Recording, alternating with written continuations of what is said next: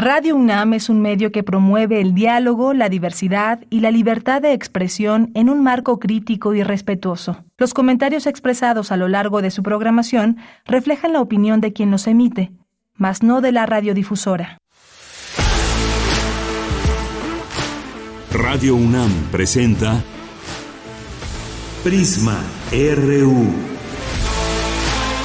Una mirada universitaria sobre los acontecimientos actuales. Prisma RU. Relatamos al mundo.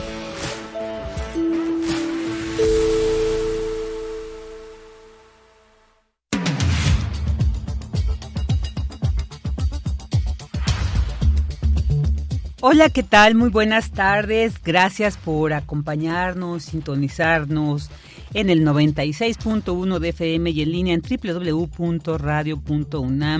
www.radio.unam.mx. Bienvenidos a Prisma RU aquí de Radio UNAM. Les saluda con mucho gusto Virginia Sánchez y bueno, pues les estaré acompañando durante toda esta semana porque nuestra querida de Yanira Morán pues está enfermita, el bichito este de COVID. 19 le está habitando por el momento en el cuerpo, así que le mandamos desde aquí todo nuestro cariño y los mejores deseos para que muy pronto, muy pronto, con todos los cuidados necesarios, pues salga de esta de esta situación. Ella está bien, está bien, está estable, pero pues ya saben ustedes, esto requiere un, resguardo, un cuidado, así que pues mientras ella eh, se recupera, yo les estaré aquí acompañando con mucho gusto. Este martes 13 de diciembre abordaremos la situación en Perú. Las protestas han escalado ya ocho personas muertas, entre ellas menores de edad. La presidenta Dina Boluarte dice que pues tal vez se adelanten las elecciones. Así que, ¿qué está pasando en este país? Y bueno, pues para hablar sobre esta situación eh, nos va a hablar al respecto el doctor Nayar López de la Facultad de Ciencias Políticas y Sociales. También tendremos una entrevista con la doctora Ariadna Esteves, quien nos hablará del curso que impartirá denominado Reggaetón como resistencia al colonialismo estadounidense y masculinidad suave como capital sexual, el fenómeno de Bad Bunny. Ella nos dará los detalles, el objetivo, eh, los requisitos y todo, toda la información sobre este curso. También tendremos los detalles de la convocatoria concurso iberoamericana de novela Ventosa Rufat y Fundación Elena Poniatowska Amor AC. Así que bueno, ¿de qué se trata? esta convocatoria, de qué se trata este concurso. Bueno, pues Felipe Aro, director de esta fundación, Elena Poniatowska, nos dará esta información. Y también tendremos, de, como todos los martes, las secciones de poetas errantes, literatura RU y en cultura Tamara Quirós nos traerá música con el grupo Interpuesto. Así que acompáñenos durante las próximas dos horas aquí en Prisma RU y juntos relatemos al mundo. Relatamos al mundo. Relatamos al mundo.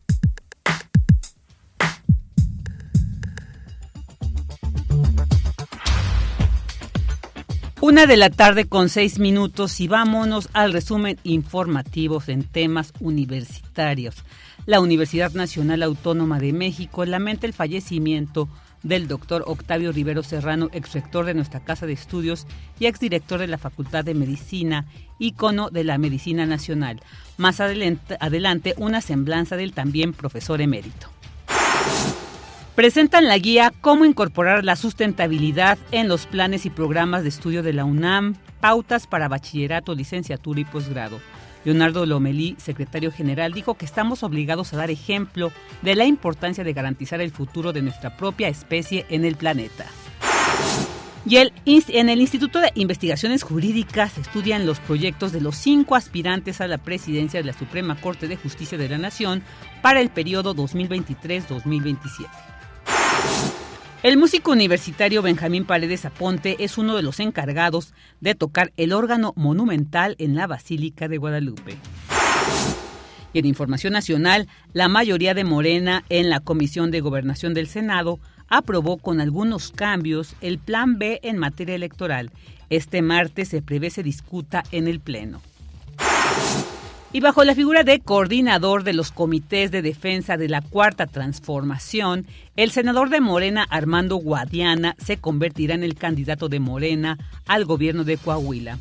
Por su parte, Ricardo Mejía, subsecretario de Seguridad Pública y quien aspiraba a ser candidato de Morena para la gubernatura de Coahuila, desconoció los resultados de la encuesta.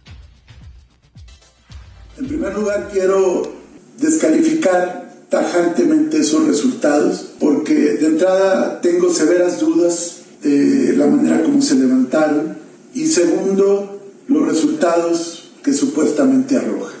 Entonces nosotros no reconocemos esa encuesta, lo dijimos en la mesa, no estoy cometiendo ninguna infidencia y desde luego que considero que ese no puede ser el elemento para tomar una decisión de esta naturaleza.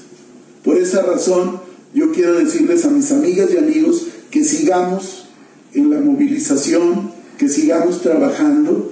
De este lado estamos los genuinos defensores de la cuarta transformación de enero. Desconozco esa encuesta porque esa mañana sé que el método de encuestas puede ser un referente, pero cuando se hace bien. Y se tiene que medir también otro tipo de elementos. Esta mañana el presidente Andrés Manuel López Obrador aseguró que en los estatutos de Morena está establecido que los candidatos a los diferentes puestos serán elegidos a través del método de la encuesta. No me implico en estos asuntos que tienen que ver con la decisión que está haciendo Morena, que es mi partido, pero yo tengo licencia, estoy ocupado de cumplir con mi responsabilidad como presidente de México. Sin embargo, estoy enterado y eh, conozco como lo establecen los estatutos de todos los partidos que para elegir candidatos se llevan a cabo encuestas porque tiene ventajas. Si se hace bien la encuesta, tiene que aceptar el resultado. Hay veces que eh, no nos gusta el que gana por alguna razón, porque no lo vemos joven o firme o francamente en favor de la transformación, pero no es nuestro punto de vista.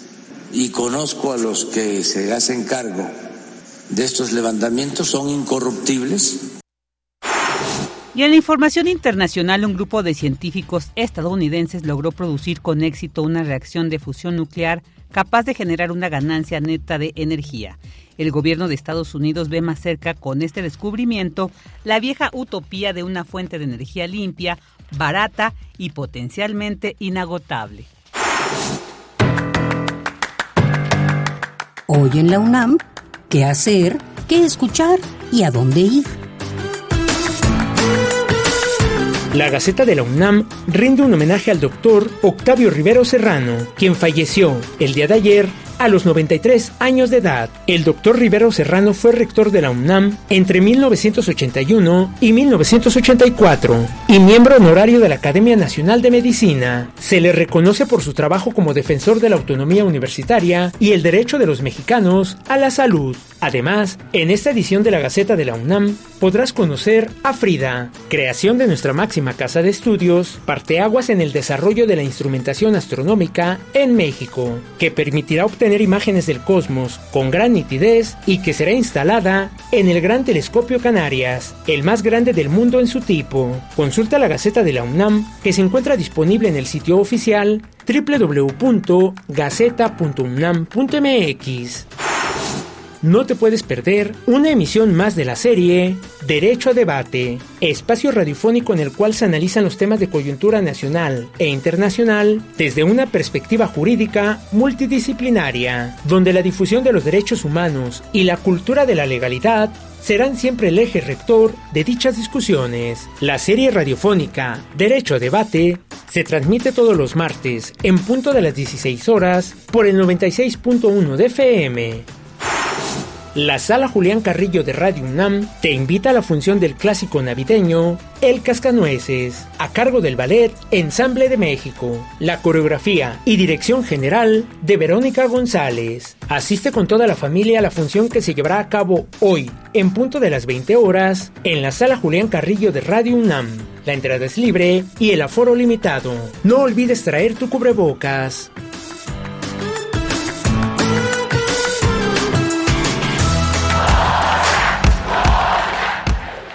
Campus.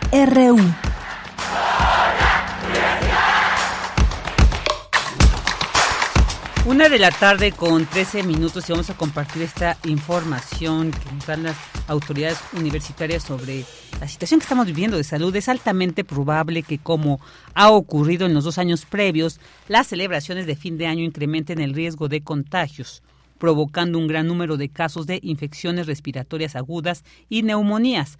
Por lo anterior, la Comisión Universitaria para la Atención del COVID-19 de la UNAM recomienda tener esquema de vacunación contra COVID-19 completo, también los esquemas de vacunación contra influenza y neumococo en las personas más vulnerables, usar correctamente el cubrebocas al estar en espacios cerrados, procurar la ventilación de los lugares cerrados donde se lleven a cabo las actividades, así como abrir puertas y ventanas, y la higiene individual y de las instalaciones. La instancia universitaria sugiere que ante la presencia de síntomas de enfermedad respiratoria, evitar acudir a los sitios de trabajo o estudio, eventos culturales, deportivos o sociales y viajes para reducir el riesgo de contagios.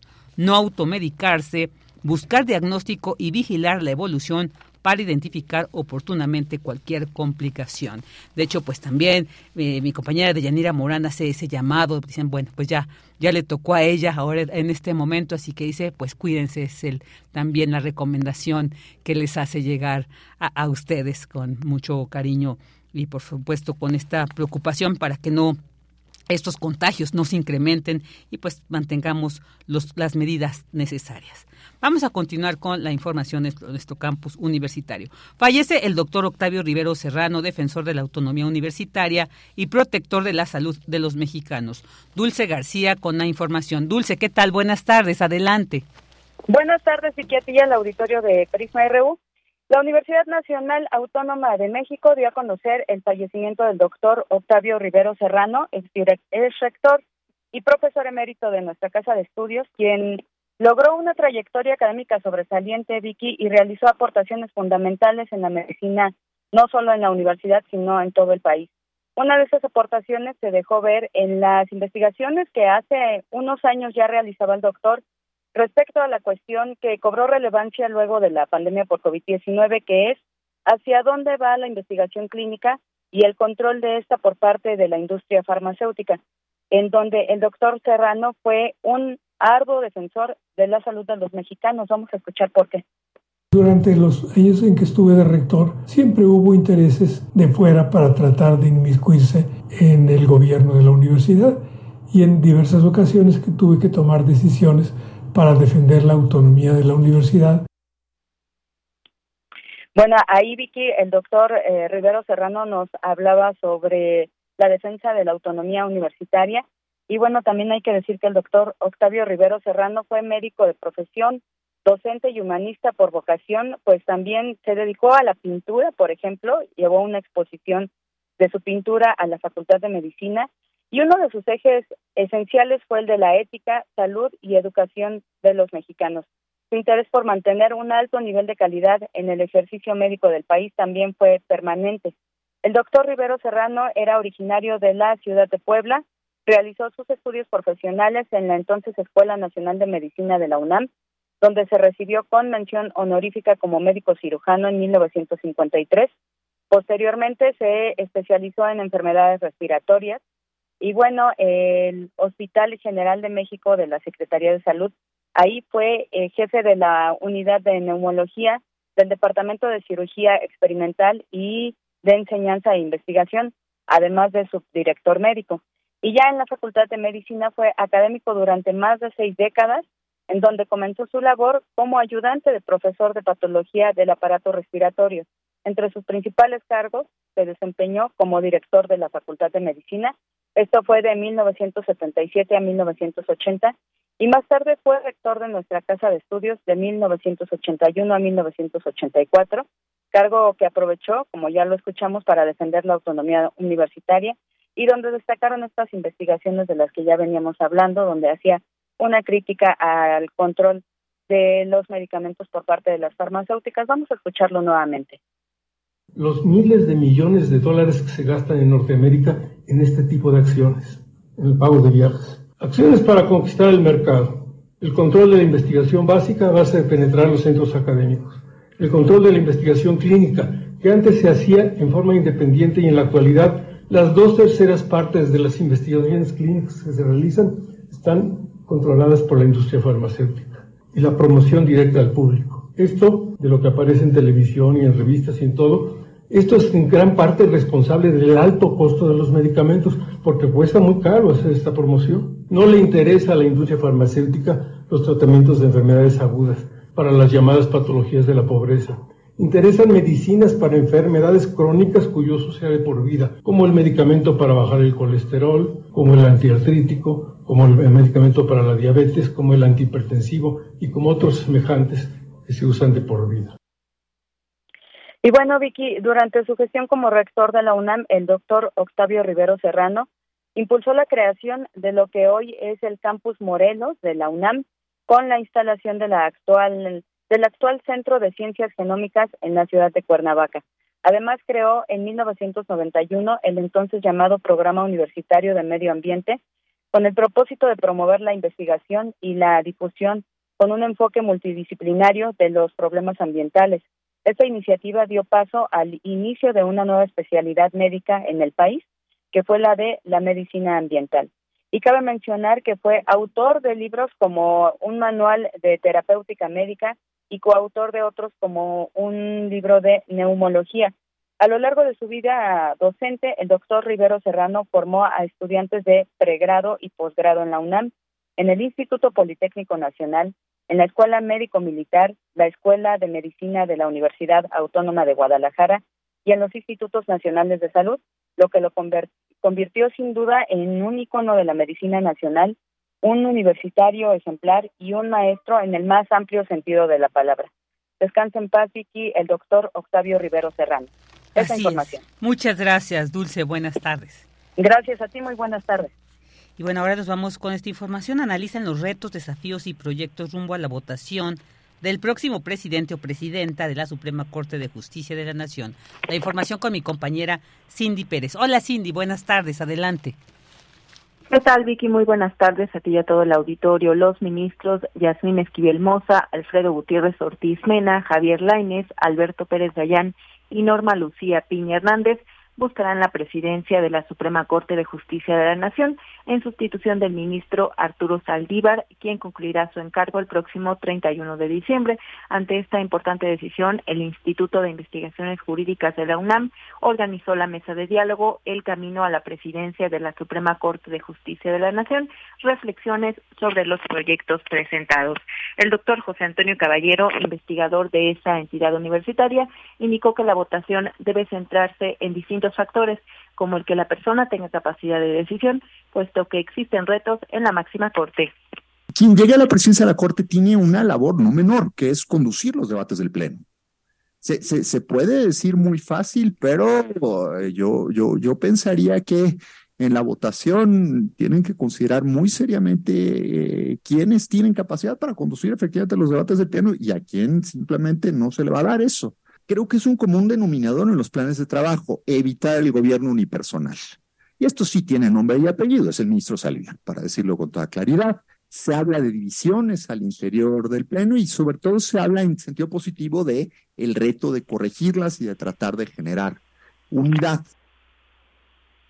En su intervención, el investigador de jurídicas Juan Jesús Garza Onofre se refirió al proyecto del ministro Javier Lainez Potisek, el más breve de los otros candidatos. Primero, es el proyecto más breve, pero sí hay sustancialmente muchísima más brevedad en el de Laines que en el de las otras cuatro propuestas. Son 15 páginas de contenido, 17, 14 con portada, aquí tienen la bibliografía.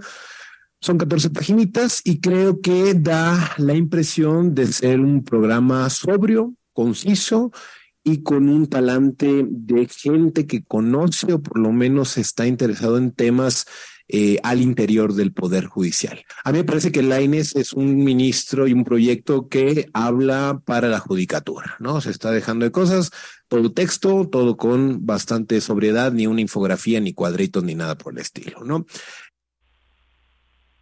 Cabe señalar, Vicky, que la elección se llevará a cabo en sesión pública solemne el 2 de enero de 2023 y será presidida por el ministro decano, quien tiene la mayor antigüedad en el Pleno. La votación se hará por cédulas, contando con la participación de dos ministros o ministras para el escrutinio. Para que una persona sea electa deberá obtener cuando menos seis votos. Este es mi reporte. Muchas gracias, Cindy. Buenas tardes. Muy buenas tardes. Y ahora nos vamos con esto porque presentan la guía cómo incorporar la sustentabilidad en los planes y programas de estudio de la UNAM. La información con Cristina Godínez. Buenas tardes, Cris, adelante. Hola, ¿qué tal Vicky? Un saludo para ti y para el auditorio de Prisma RU. En la presentación de esta guía, el secretario general de la UNAM, Leonardo Lomelí, dijo que integrar la sostenibilidad como eje transversal en los planes y programas de estudio implica una posición ética y política con el planeta, con los demás y con las próximas generaciones. Creo que es muy importante que eh, hayamos dado este paso. Creo que es muy importante que asesoremos a las entidades académicas en las reformas necesarias para incorporar como una perspectiva fundamental la sustentabilidad, asumiendo el hecho de que es un concepto en constante evolución y que además implica una posición ética y política con relación al planeta y a nuestra relación con los demás y con las próximas generaciones. Un compromiso intergeneracional de tratar de preservar la biodiversidad y tratar de mitigar los efectos negativos del cambio climático que ya estamos enfrentando. La secretaria de Desarrollo Institucional, Patricia Dolores Dávila Aranda, comentó que la construcción de condiciones de sostenibilidad es uno de los retos más importantes de la humanidad ante el cambio climático, la acelerada pérdida de la biodiversidad, el deterioro generalizado de los ecosistemas y de recursos naturales. Desde la COUS, la Coordinación Universitaria de Sustentabilidad, se presentó en abril de este año el Plan Integral para la Sustentabilidad desde la UNAM, PISU por sus siglas, que define las, directrices generales pues para consolidar la inclusión de la sustentabilidad en los distintos quehaceres universitarios. Este plan se apoya en la educación como el instrumento fundamental para construir sociedades más justas, incluyentes, democráticas y ambientalmente responsables. Por su parte, Melchor Sánchez Mendiola, titular de la Coordinación de Universidad Abierta, Innovación Educativa y Educación a Distancia, expuso que se pretende que el documento impacte en los currículums formales de esta casa de estudios. El documento que hoy se presenta de los planes y programas de estudio, pues va a formar parte de este complejo entramado de la vivencia de la docencia y del aprendizaje que vive toda nuestra comunidad, docentes, estudiantes, y, trabajadores. Y, en este sentido, se crea, la pretensión es que el documento impacte nuestros currículos formales, nuestros planes y programas de estudio, para que de ahí transite en el proceso del currículo vivido, del currículo que ocurre, el currículo que reciben los estudiantes y el que dan realmente los profesores, para hacer frente al tremendo currículo oculto y currículo nulo que ha ocurrido durante muchos años en términos de sustentabilidad. La coordinadora universitaria para la sustentabilidad, Leticia Merino Pérez, comentó que se requiere urgentemente de profesionistas de todas las disciplinas que aporten desde su ámbito a la construcción inter y transdisciplinaria para avanzar hacia sociedades viables. Vicky, este es mi reporte. Buenas tardes. Buenas tardes, Cris. Muchas gracias. Y bueno, ahora nos vamos con esta nota con Luis Fernando Jarillo, porque por primera vez vinculan a proceso a un hombre por el delito de feminicidio de una mujer trans en Ciudad de México. Hola, Fer, muy buenas tardes. Adelante con la información. Hola, Virginia, muy buenas tardes a ti y a todo el auditorio de Prisma RU. Y así es, eh, por primera vez un hombre es vinculado a proceso por el delito de feminicidio contra una mujer trans en la Ciudad de México.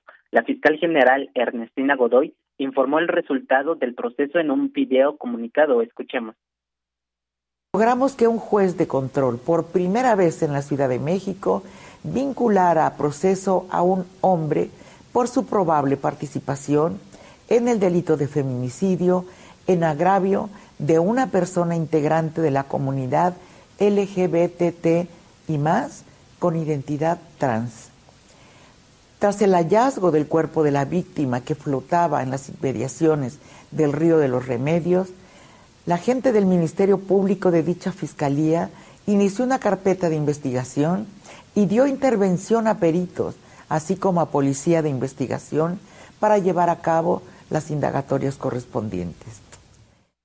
De acuerdo a las investigaciones, Gustavo N., la pareja de la víctima de la cual no se le reveló el nombre, la habría asesinado bajo un puente eh, bajo la avenida del Río de los Remedios y luego trasladado su cuerpo hasta este canal de aguas negras. A pesar de que en la Ciudad de México existen iniciativas de ley para tipificar a los asesinatos de integrantes de la comunidad trans, como la ley Paola Buenrostro, el Congreso local sigue sin legislar. De acuerdo a cifras oficiales, hasta mayo de 2021 existían 25 carpetas sobre muertes violentas de mujeres trans en la capital del país, radicadas en la Unidad de Investigación de Transfeminicidios, una instancia que es única en su tipo. En 2021, la organización Letra S registró 78 crímenes por prejuicio en todo el país. Los crímenes por prejuicio es el nombre que se le da a los asesinatos de integrantes de la comunidad LGBT o de otras poblaciones vulnerables que fueron cometidos debido a la identidad u orientación sexual de las víctimas. Estos delitos tienen implicaciones muy distintas a las de un homicidio común, mandan un mensaje social de intolerancia o rechazo y son especialmente violentos o degradantes. 55 de esos 78 crímenes de 2021 fueron cometidos contra mujeres trans. A este tipo de delitos, desde el activismo, la sociedad civil y organismos como la Corte Interamericana de Derechos Humanos, se les conoce como transfeminicidios. El concepto nombra la condición de mujeres y la condición de personas trans de las víctimas de, de manera explícita. Investigar bajo esta perspectiva la muerte violenta de una mujer trans permite visibilizar violencias que pudieron haber sufrido por su identidad, Letra S informa que 51% de las víctimas de crímenes por prejuicio fueron asesinadas o sus cuerpos ya sin vida fueron arrojados a la vía pública. Eh, esta característica comparte eh, estos delitos con el delito de feminicidio y ya que eh, ante la falta de un tipo penal específico es por lo que la fiscalía procesa a Gustavo N por feminicidio. Vamos a escuchar a la fiscal Sayuri Herrera hablar de este tema. Y efectivamente nosotras como no contamos con un tipo penal de transfeminicidio, tenemos nuestro tipo penal de feminicidio y varias de eh, las fracciones que componen el tipo penal de feminicidio perfectamente se pueden aplicar a estos casos, ¿no? Eh, son parejas de eh, las mujeres trans quienes las asesinan, son personas que están relacionadas con ellas de manera afectiva, de manera sentimental o laboral, en ocasiones quienes contratan sus servicios de trabajo sexual y además perpetran en sus cuerpos lesiones infamantes, degradantes, mutilantes, que son eh, objetivamente, como nosotras podemos acreditar que hay ahí razones de odio y de discriminación para perpetrar esos crímenes. Bueno, esto lo dijo la fiscal Sayuri Herrera durante el conversatorio La debida diligencia de los transfeminicidios eh, en 2021. Eh, y en ese mismo año, el legislador Temístocles Villanueva del partido Morena eh, de la Ciudad de México presentó el proyecto de ley Paola Buenrostro. Ahí propone reformar el Código Penal para crear el delito de transfeminicidio con una pena de entre 35 y 70 años de prisión. Recordemos que Paola Buenrostro fue una mujer trans y trabajadora sexual asesinada en 2016 en la Ciudad de México. Su caso es un parteaguas porque visibilizó por primera vez los transfeminicidios. Vamos a escuchar al diputado Villanueva. Nombrarlas, reconocer sus historias y brindarles justicia es apenas la primera obligación que tenemos para con ellas. Asegurar que nunca más una mujer trans vuelva a morir víctima de los prejuicios, el odio y la ignorancia en la soledad y el olvido demanda hoy nuestro más profundo compromiso como legisladoras y legisladores. En algún momento, Kenia dijo atinadamente que la muerte de Paola Buenrostro no era una muerte sin sentido, que al contrario, Paola había dado la vida para cambiar la historia de las mujeres trans asesinadas en México por su identidad o expresión de género. Y bueno, este proyecto no se ha aprobado porque se encuentra en las Comisiones Unidas de Administración y Procuración de Justicia y de Atención Especial a Víctimas. Hasta mayo de 2021, esta unidad eh, de investigación de transfeminicidio contaba con 25 indagatorias relacionadas con este delito eh, desde 2016. 2019 fue el año con más víctimas cuando ocurrieron al menos 10 transfeminicidios en la capital del país. Este es mi reporte, Vicky. Muchas gracias, Fer, por el mismo. Buenas tardes. Buenas tardes. Y bueno, pues ahora nos vamos Ahorita vamos a continuar. Queremos escuchar tu voz. Síguenos en nuestras redes sociales. En Facebook como Prisma RU y en Twitter como arroba PrismaRU. Una de la tarde con 33 minutos y vámonos con este tema de Perú porque bueno, la situación se ha agravado mucho allá después de esta destitución de Pedro Castillo como presidente, su detención, después la designación de la eh, entonces vicepresidenta Dina Boluarte como presidenta, y bueno, pues las protestas en el país sudamericano se han desatado, han escalado, ya han muerto siete personas, entre ellas menores de edad. Pedro Castillo denuncia maltrato y humillación. ¿Qué está pasando? Eh, en Perú. Bueno, pues para platicar sobre el tema ya tenemos en la línea al doctor Nayar López Castellano. Él es pues experto en estudios latinoamericanos, profesor e investigador de la Facultad de Ciencias Políticas y Sociales de la UNAM. Doctor López, muy buenas tardes. Gracias por estar aquí en Prisma RU. Muy buenas tardes, eh, vecina. Mucho gusto. Gracias, igualmente. Doctor, ¿qué nos puede decir qué está pasando en Perú ahora, en estos momentos? Que, eh, bueno, hemos visto esta escalada de las movilizaciones, las protestas, la, la ahora presidenta dice tal vez se adelanten los comicios electorales. ¿Qué nos puede decir desde su análisis, doctor?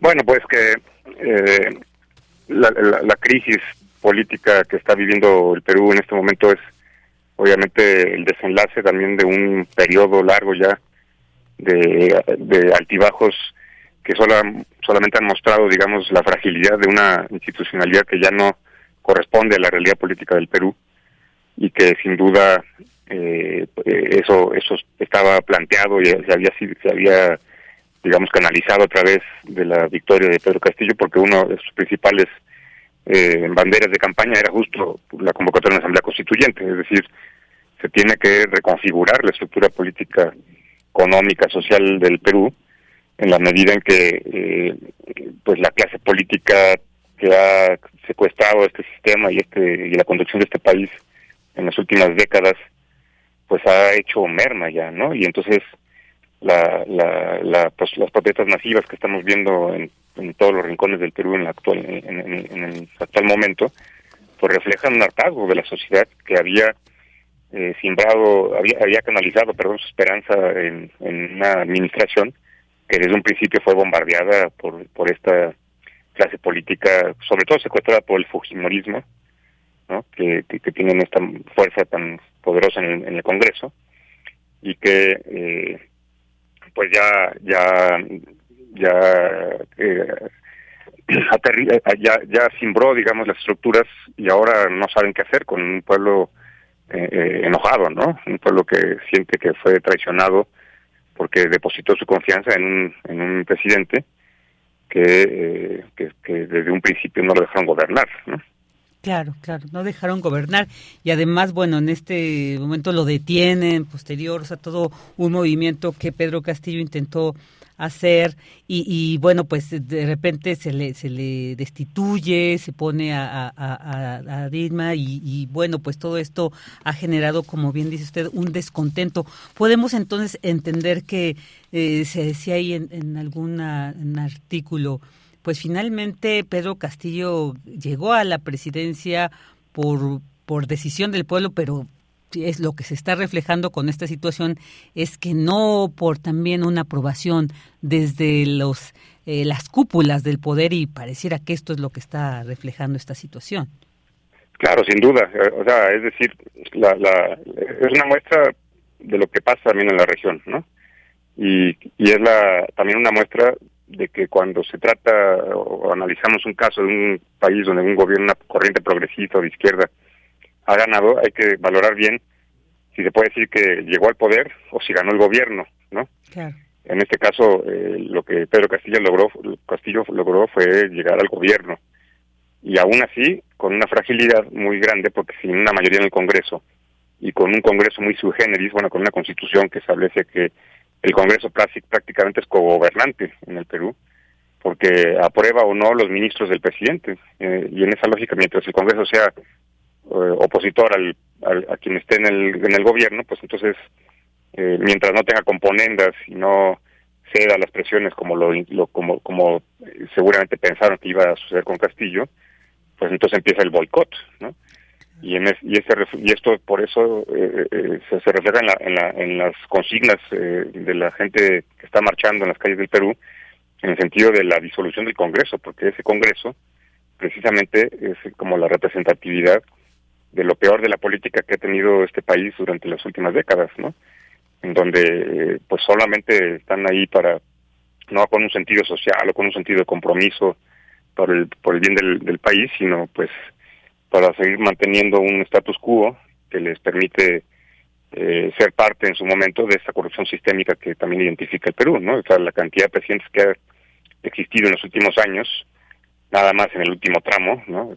Ya, ya se el, eh, Boluarte es la sexta persona que ocupa el gobierno, la del Ejecutivo, y, eh, y el antecedente, ¿no? De los últimos presidentes que, que tenía este país, pues todos procesados por corrupción. Uno de ellos, eh, recordemos el caso de Alan García, que se suicida inclusive cuando la policía llegó a buscarlo a su casa para detenerlo, pero todos marcados por el, por el, por el, el tema de la corrupción y querían eh, envolver a Pedro Castillo en la misma lógica, ¿no? como pensando en que todos son iguales, cuando eh, las principales acusaciones contra él fueron muchas eh, inventadas, maniqueas, ¿no? inclusive el, el, el, el, proyecto que tenían preparado en el Congreso para la destitución de Castillo previo a lo que, al que finalmente sucedió por una supuesta insuficiencia moral, era el de traición a la patria, ¿no? porque finalmente Pedro Castillo en una en un gesto, digamos, de, solidaridad regional de, del, tema de Bolivia y su salida al mar, había planteado que sería bueno que Bolivia tuviera una salida al mar, y entonces con esa frase lo acusan de traición de la patria, ¿no? Pero no es más que un pretexto, obviamente, pues para ver de qué forma podían destituirlo. Entonces, eh, eh, eh, lo que estamos viendo también es eso, ¿no? Es la fuerza que puede llegar a tener la cúpula económica, las, las élites económicas y del poder político tradicional que tienen a su servicio, en, una buena parte de los casos, pues al Poder Judicial, a los militares, a la policía, a los medios de comunicación, como sucede eh, sobre todo en el caso del Perú, que intentaron disfrazar todo como si hubiera sido un triunfo la democracia, la institución del, de Pedro Castillo, cuando en realidad pues se trata, eh, inclusive técnicamente hablando, jurídicamente hablando, de un golpe, porque él ya había disuelto el Congreso y tiene la facultad de hacerlo, ¿no? En la Constitución está establecido y contrasta con hace un, tiempo, un tiempo reciente el primer ministro canadiense Trudeau también disolvió el Congreso para convocar elecciones y nadie dijo nada, ¿no? Es un procedimiento normal que debería entenderse de esa forma, pero cuando pasa en América Latina o el Caribe, entonces automáticamente ya se hace referencia a dictadura, autoritarismo, ¿no? Cuando las leyes pueden ser idénticas en algunos escenarios de procedimientos políticos, ¿no? Claro, y a veces, pues, eh, eh, la ambigüedad, ¿no? Eh, explícita en, las leyes es la que a veces también permite que se manipulen las mismas. Entonces, creo que es el caso. Sobre esta situación, pues, que bueno, que plantea la presidenta eh, Bolarte, que dice adelantar los comicios, esto sí abriría la posibilidad de un control de estas manifestaciones, de establecer cierta, digamos, de, regresar, de tranquilizar la situación en Perú? ¿Cree que sea posible esto o, o cómo lee usted esta propuesta? Bueno, es que lo que pasa es que es, eh, un arma de doble filo, entre comillas, el, el hecho de que eh, se puedan se pueda tomar la decisión de adelantar las elecciones porque la, eh, la demanda es no solamente la, adelantar las elecciones, sino la disolución del Congreso, ¿no? Porque finalmente, aunque se aunque se pudieran adelantar las elecciones, bajo qué manos van a estar la conducción de las mismas. Claro. Sino de los propios políticos que están alrededor insertos en el Congreso, con todas esas facultades que tiene el Congreso, pues obviamente que eh, eh, la mano estará presente ahí, ¿no? Entonces la desconfianza que esto puede que esto genera y que existe en la población incluiría eh, que una forma de resolver, digamos, este esta etapa de la crisis es no solamente la disolución del Congreso, sino, diga, perdón, la, la, el adelanto de las elecciones, sino la disolución del Congreso y un firme compromiso de incluir en todo caso una, una convocatoria de asamblea constituyente, ¿no? Es decir, que las elecciones se puedan convertir en una eh, doble herramienta de, de renovar el poder público, incluyendo una votación para elegir a quienes puedan conformar una asamblea constituyente que responda a las demandas de la, de la sociedad, porque lo que eh, obviamente por eso tuvieron el temor desde un principio de lo que Castillo planteaba, eh, en términos de la Asamblea Constituyente, porque eso es poner en manos de la gente, de la, de la sociedad, de quienes participen, etcétera, etcétera, pues decisiones que los políticos tradicionales sienten que son propias, ¿no? Que no que no pertenecen a la sociedad, sino a su a su propia esfera y de intereses eh, políticos, económicos y demás.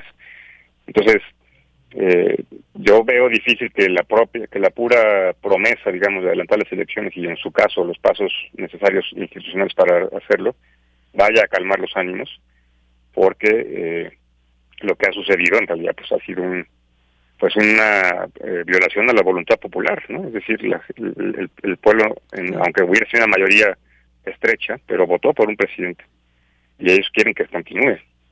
Así es, así es. una reacción muy diferente a lo que a lo que sucedió, por ejemplo, en el Brasil cuando cuando Dilma Rousseff fue destituida, ¿no? La gente no salió a la calle.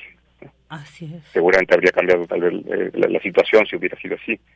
Pero ahí donde sí salen, donde el pueblo se moviliza, que fue el caso sin duda de, de Venezuela en el 2002, cuando Hugo Chávez sufrió un golpe de Estado también por 72 horas, que es un caso muy parecido inclusive al, actual, en el sentido de, de una manipulación de las cosas, ¿no? Este, y, y, eh, y el caso de Honduras, donde también la gente se movilizó, pero otros escenarios no, no ha sucedido de la misma forma. Paraguay y Brasil son el ejemplo.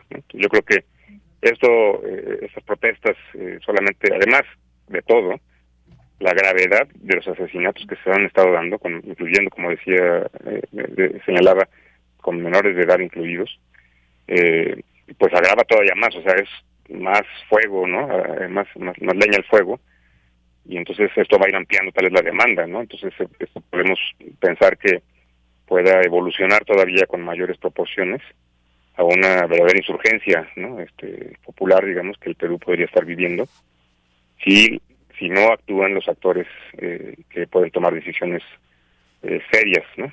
Claro, claro. Que, ofrezcan garantías, además.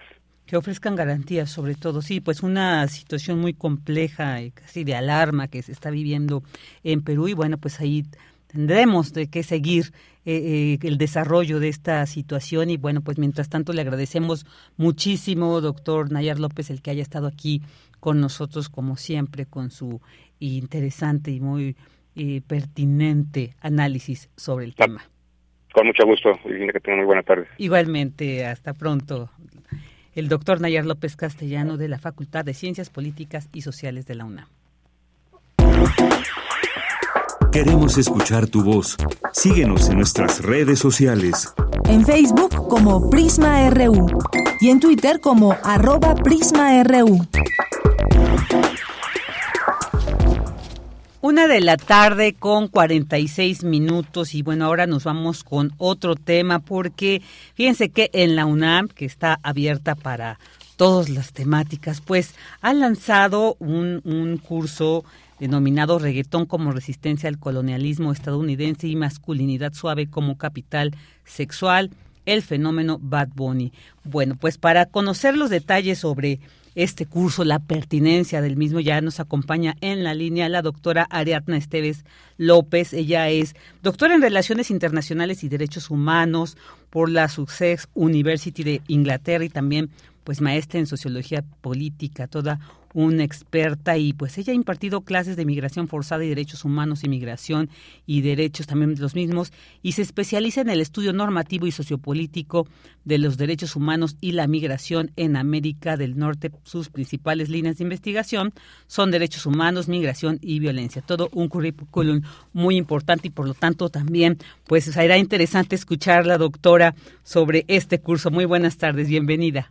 Hola, buenas tardes. Gracias por invitarme. Al contrario, gracias a usted, pues eh, causa un poco de, inquietud el que se aborde este tema desde la academia, desde la UNAM. Y bueno, pues usted díganos para empezar eh, la pertinencia, ¿cuál es el objetivo de este curso, doctora? Bueno, los estudios culturales eh, en, el, en la academia anglosajona, europea, en, en cualquier otro lado, eh, no causan la reacción que ha causado aquí el que se dé eh, un curso sobre eh, reggaetón, colonialismo estadounidense y Bad Bunny, ¿no? Hay seminarios sobre Beyoncé, sobre Kanye West, eh, vaya, o sea, nadie se escandaliza de que se estudien fenómenos culturales importantes de gente que ha tenido una fuerte influencia. Pero aquí en México yo creo que siempre habla por nosotros el clasismo, el racismo, la misoginia, etcétera, todo, todas, todas esas cosas con las que andamos siempre. Y cada uno, cada vez que uno menciona la palabra reggaetón, ¿no? A todo mundo se le cae la licenciatura, este, se sienten agredidos y, y casi desnudados en público, ¿no? Entonces yo creo que eso es lo que lo que ha pasado allá en México. Bueno, a pesar de que se oye mucho reggaetón y se oye mucho Bad Bunny, nadie oye Bad Bunny, nadie oye reggaetón. Entonces todo el mundo está muy ofendido por algo que tendría que haber sido casi como cualquier cosa. Yo entiendo que salió el anuncio del del, del curso en el contexto en el que estaba Bad Bunny aquí, me imagino que eso lo puso pues todavía más, más polémico. Em, yo diseñé este curso porque me gusta el reggaetón. Eh, para empezar, yo lo escucho, escribo sobre migración, violencia y muchas otras cosas, ¿no? Que es lo que me han dado a mí eh, nivel 3 del Sistema Nacional de, Investigadores y, y, bueno, publico mucho sobre otros temas, pero también en, términos lúdicos, en, a veces escribo sobre música, sobre cine, sobre otras cosas.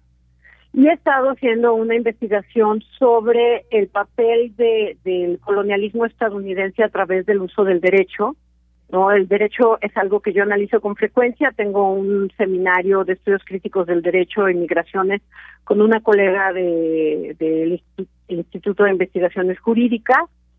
Y, bueno, el, derecho es algo que a mí siempre me, me, ha interesado. Y yo lo que he visto es que eh, desde hace algunos años en Puerto Rico se utiliza la ley para mantener permanentemente subordinado y, controlado al pueblo puertorriqueño, no se les reconoce la ciudadanía, no se les dan derechos políticos, etcétera. Es un fenómeno que se ha agravado a partir del, del, huracán eh, María, que ocurrió un día después del terremoto de 2017 aquí en México. A lo mejor por eso lo tenemos medio borrado, porque estábamos en nuestro propio drama y tragedia cuando Puerto Rico estaba también eh, ahí entonces yo yo empecé a ver las las respuestas eh, cómo empezó a ver este saqueo extractivismo aprovechando cómo estaba eh, la situación en, en Puerto Rico y este año es muy posible que haya un referéndum para que se decida cuál es la suerte de Puerto Rico en eh, si se va a hacer un estado más de la Unión Americana, si va a permanecer como un territorio libre asociado o se va a ir a independizar y hacerse una nación libre. Ha habido varios plebiscitos, pero de hacerse este sería el primero de carácter vinculatorio.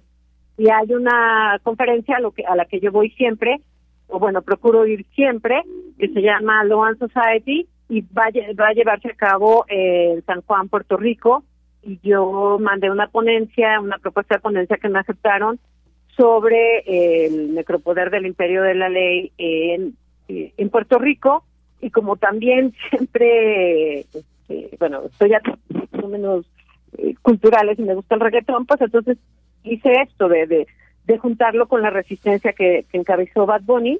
Estoy escribiendo un artículo para eh, un libro que se va a hacer sobre Bad Bunny, que va a ser publicado por Lexington Books, no es todavía certero que me que acepten mi abstract, pero estoy trabajando en él, voy a presentar esta otra ponencia.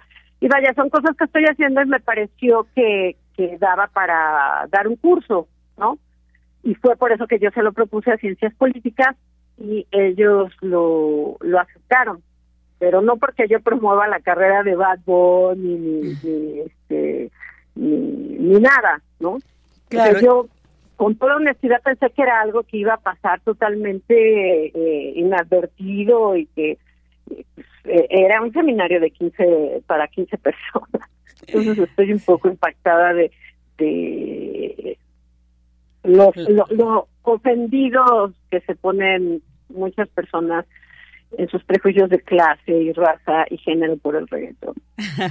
Doctora, yo quisiera preguntarle sobre todo, antes de entrar en detalles para que nos dé la información sobre este curso para quienes estén interesados, es que me ya llamaba... Está cerrado, ya no hay lugar. Ah, ya, ya no hay lugar, fíjense. Bueno, era, era un curso corto, pero a mí sí me llama la atención porque, digo, yo en lo personal soy música velómana y, y en realidad el reggaetón, claro que tiene un sonido muy pegador, ¿no? Que un poco derivado también del dance, dance hall, de este, eh, ¿no? este género jamaicano. Sin embargo, pues a mí mucho la- la- el discurso que está ahí, ahí inmerso, incluso en las canciones de Bad Bunny, pues no le encuentro mucho este, esta dimensión de politización. Y por eso digo, aprovecho desde su expertise, doctora, que nos cuente cómo entender entonces yo, o alguna canción donde podamos encontrar este sentido de, resistencia como se plantea en el curso de colonialismo estadounidense o en qué sentido se está tomando esta música de este eh, cantautor puertorriqueño que sí ha tenido un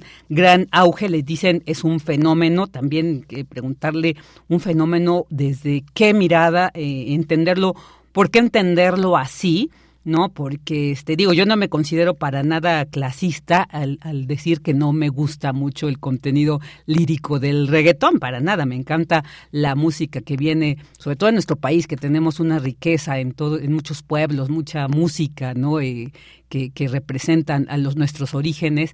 Y, y pero ¿cómo, cómo entender entonces esta, esta música de este cantante con este sentido que usted plantea en este curso? Mira, yo creo que cada género musical tiene unas convenciones mínimas que definen al género. No, si uno oye banda, a mí no me gusta la banda para nada. Así la siento así como que, que siempre está fuera de ritmo y no me gusta. Yo entiendo que hay gente que así percibe el reggaetón y eso, es- eso tiene que ver con nuestro gusto musical. Pero hay ciertas convenciones del género. O sea, si uno oye banda y no quiere, uno se ofende porque hablan del, este, no sé, un, un corrido sobre el narco o el coyote o lo que sea. O sea, las historias que uno sabe que van con, con o estas letras súper sentimentales y cursis que siempre van acompañando el pasito duranguense, la banda sinaloense, de- todo eso. Este, pues si uno le quita todo eso, entonces ya no es. Entonces, cuando uno oye reggaetón y le quita el sexo, ¿no? o le quita ciertas cosas, entonces ya no estamos hablando tampoco de un reggaetón eh, puro, por ejemplo.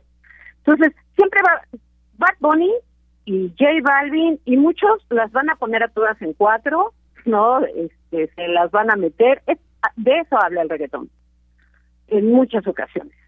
Y desde mi punto de vista, en el reggaetón siempre me da el consentimiento. O sea, en el, en, en el reggaetón nunca se pide violar a nadie, ¿no? Se hace la insinuación de vamos a acostarnos sin contratos y no sé qué, y, ya sabrá la otra persona si dice que sí o no. E- Eso yo creo que mantener claro, ¿no? O sea, que, hablar de sexo per se sea misógino y machista no sería yo algo que, este, que en lo que coincida, por un lado. Por otra parte, en términos de la de, de, de, de resistencia a la colonialidad gringa, sí hay varios. Está, por ejemplo, toda la, la canción de Estamos Bien, ¿no? que Bad Bunny la, la contestó, la puso así de, de forma un poco irónica cuando empezó todo este asunto del, del huracán María, de no pasa nada, nada más se murieron 15 personas, que fue Trump ahí, y eso fue lo que dijo. Y fue así, no, bueno, o sea, si le vas a poner sí, sí, así estamos bien todos, ¿no? También hay otra canción que se llama eh, P que habla de, o sea, lo que dice Bad Bunny es yo soy de Puerto Rico y no me estén molestando y, por, y, vaya, o sea, es, un trap. Entonces el, el, el género del trap es muy de, de reivindicar los valores de la calle, ¿no? Entonces está, por ejemplo, esa también. Yo creo que la más, más, más lograda que está en Un Verano Sin Ti, que es este último álbum, es El Apagón. El Apagón es, eh, no es un reggaetón, ni es un trap, es una bomba. O sea, la bomba es un género de resistencia en las plantaciones de azúcar cuando los esclavos, ¿no? Eh, cuando había, eh, bueno, siendo una colonia estadounidense, que, España le pagó a Estados Unidos dándole Puerto Rico y, y bueno, había este, plantaciones de azúcar donde las condiciones eran de, esclavitud y la gente, ¿no? Que eran negros, que era gente que venía de, de, África directamente, usaban este ritmo bomba para eh, protesta. Y el reggaetón muy temprano, ¿no? El de Tego Calderón, que es como el reconocido de, de, ser el reggaetón de, que inició el reggaetón en Puerto Rico, eh, tiene un par de preludios que son bomba. Entonces el apagón retoma la bomba de, estos plantíos y del, del reggaetón muy original y habla el apagón, bueno, es, eh, hay apagones todo el tiempo en Puerto Rico porque toda la electricidad se va a Estados Unidos. ¿no? Desde el huracán María, todo el tiempo se les está yendo la luz, los hospitales, los hospitales no operan, etcétera. Y de eso habla el apagón. Y el video musical del apagón entra 30 segundos de la canción y entra un documental sobre, sobre este tema. Y este se puede encontrar ahí también en las redes, se puede abordar. Y bueno, pues doctora, pues muy interesante esto que nos ha eh, compartido. Como bien dice, es un tema que causa ahí un poco de resquemor. Pero bueno, pues ya este curso que se va a impartir del 9 al 23 de enero ya estaremos platicando próximamente. A ver qué resultó de este curso. Será muy interesante, pues ahí la buscaremos para que nos comparta cuál fue el resultado del mismo. Y pues mientras tanto, le agradecemos mucho que haya estado aquí con nosotros en Prisma RU. Muchísimas gracias por invitarme y aclarar algunas cosas y claro que sí, a ver qué pasa cuando termine el curso. Sí, ya, le buscaremos. Hasta pronto. Gracias, hasta luego. Hasta luego. Y ahora si ya llegamos a... terminamos la primera hora de Prisma RU, vámonos a un corte. Prisma RU. Relatamos al mundo.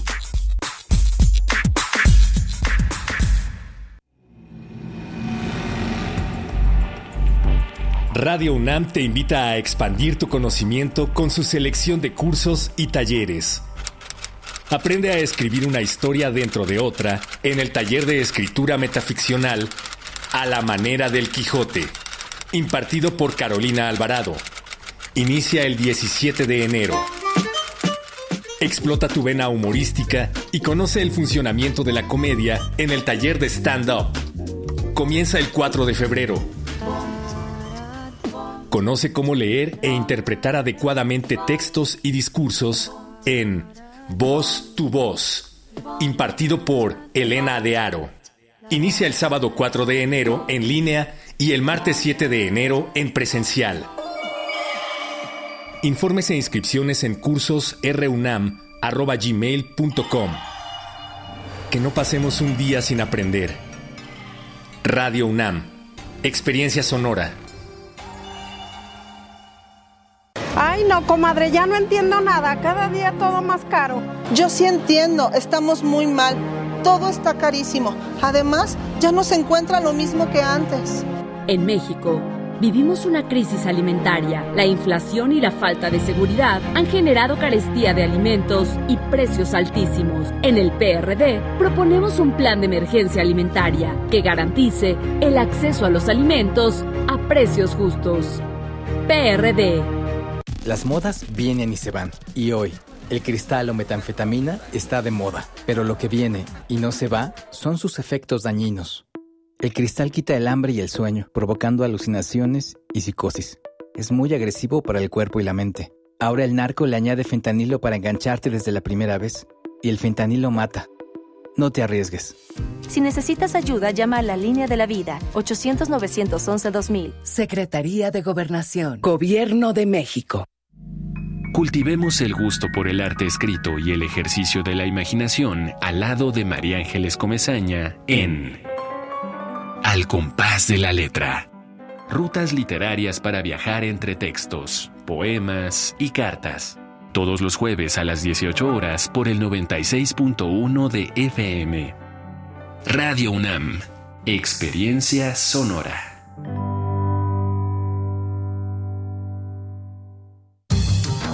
La ciencia que somos. La ciencia que somos. Iberoamérica al aire.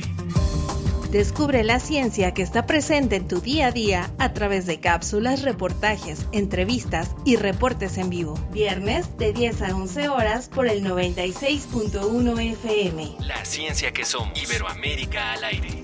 Una coproducción de Radio UNAM y las direcciones de divulgación de la ciencia y de las humanidades. Música que sensibiliza la vida. Asómate a su mundo. Panorama del Jazz con Roberto Aimes. Lunes a viernes a las 19 horas por el 96.1 de FM. Radio UNAM. Experiencia sonora. Prisma RU. Relatamos al mundo.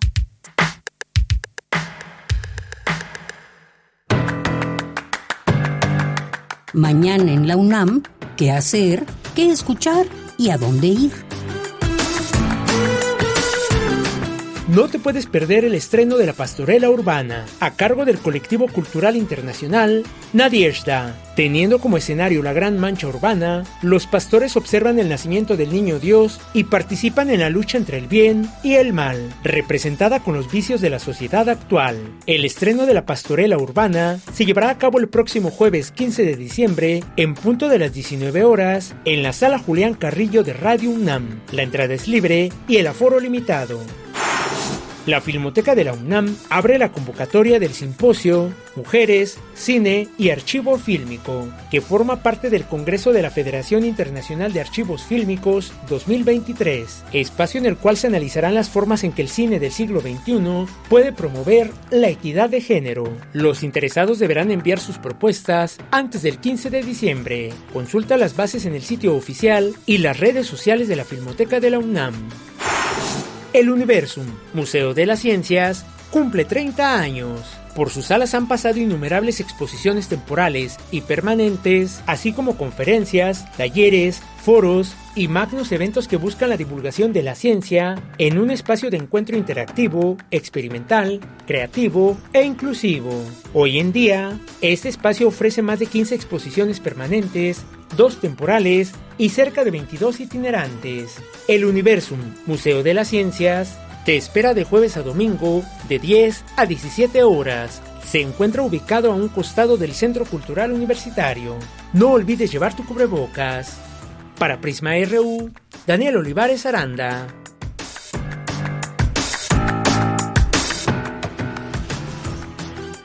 Dos de la tarde con cinco minutos, ya entramos en la segunda hora de Prisma RU y ahora voy a dar lectura. Esperen tanto porque ya me estoy enredando los audífonos, bueno, a ver si no se van.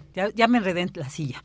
Bueno, eh, mientras me desenredo, voy a, dar lectura y saludos, por supuesto, a Marco Fernández, que nos aclaró y estábamos, ¿verdad? Habíamos puesto, creo, otra fecha, pero ya, ya se rectificó que hoy es martes, efectivamente. También muchos saludos a David Castillo Pérez, con, con siempre aquí presente. Y, y, bueno, también a El Zarco, El Zarco también ahí con sus comentarios que hace. Ay, este Zarco es tremendo. También muchos saludos a Jorge Morán Guzmán, que yo creo que, bueno, preguntaba al inicio si, si de ella iba a estar. Eh, y bueno, ya le decía también eh, su restablecimiento total de, de ella, por supuesto que le mandamos muchos abrazos, querida de ella. Pero bueno, ya está ahí recuperándose para que regrese aquí a los programas porque sabemos que la van a extrañar, la vamos a extrañar, pero bueno, ya eh, lo que más queremos es que se recupere muy pronto para que regrese a estos, este su espacio. Así también muchos saludos, ahí eh, había uno aquí sobre la, la, eh, entrevista, la, la situación de Perú, dice José Luis León, por fin un análisis serio de lo que pasa ahora en Perú en medio del ataque mediático al presidente defenestrado por la oligarquía de ese país y siempre es interesante conocer que está otras miradas ya. Ahí faltaron algunos temas, tal vez también la relación internacional de estos países al de la región que se han manifestado muchos en apoyo a Pedro Castillo y de repente ahí escuchábamos una voz de la Comisión de Derechos Humanos Internacional que estaba en desacuerdo.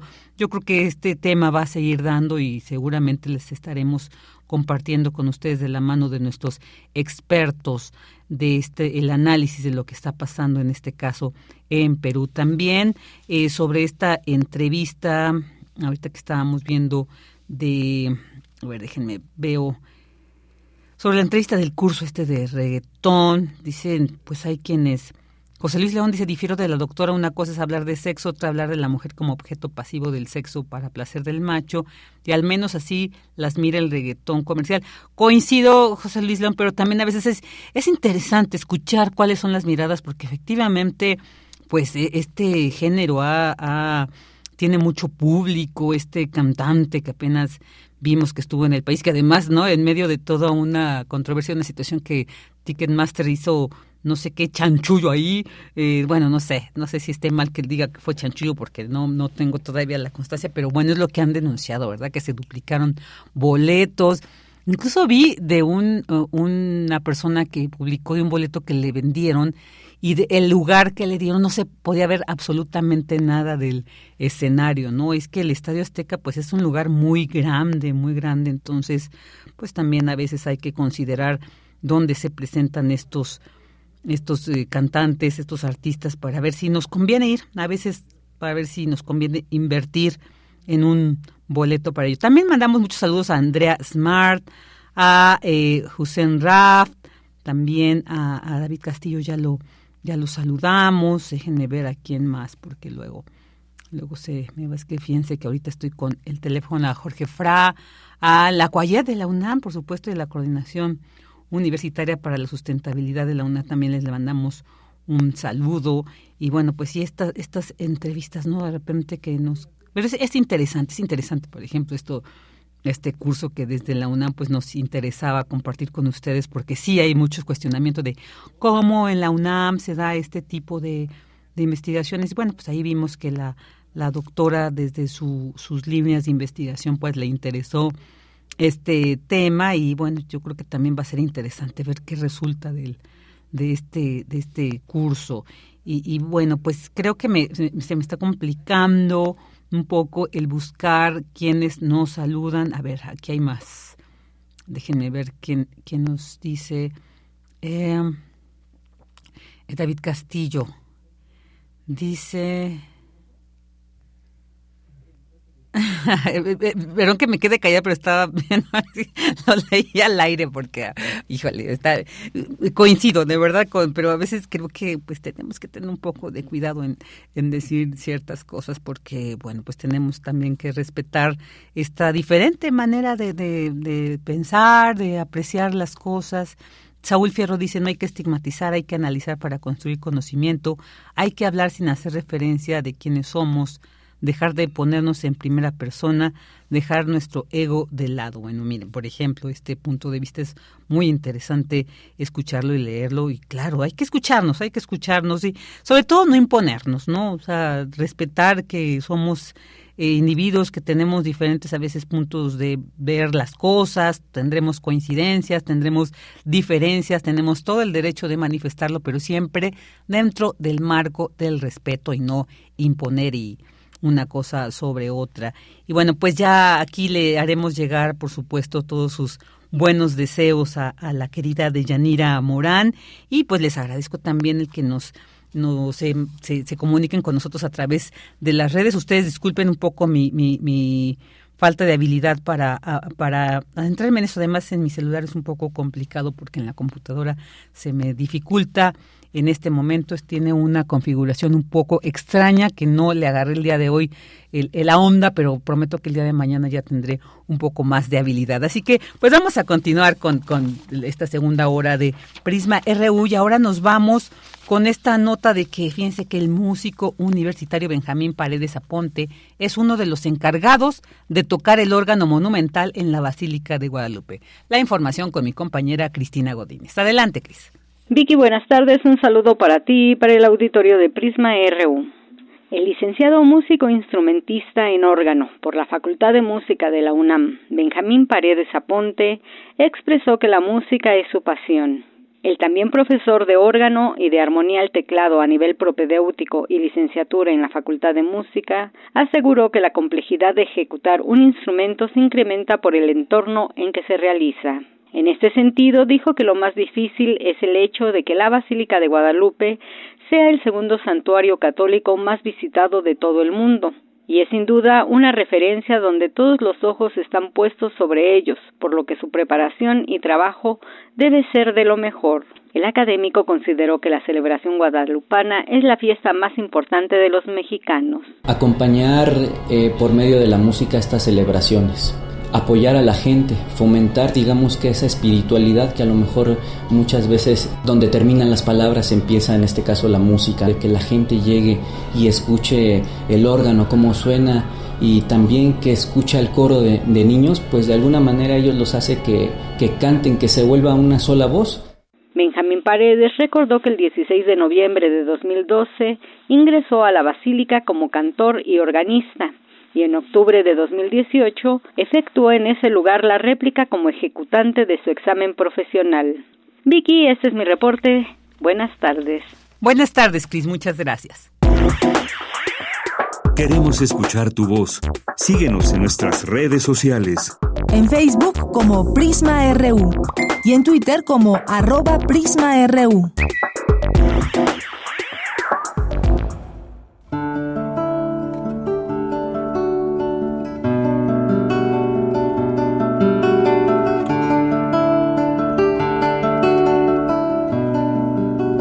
Cuando te conocí,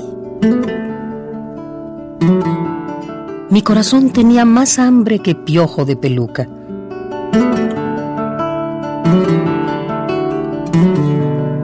Los piojos de peluca son así. Capaces de morirse de hambre en la mitad de la belleza que no les da de comer. Pero ellos, embellecidos por tanta belleza,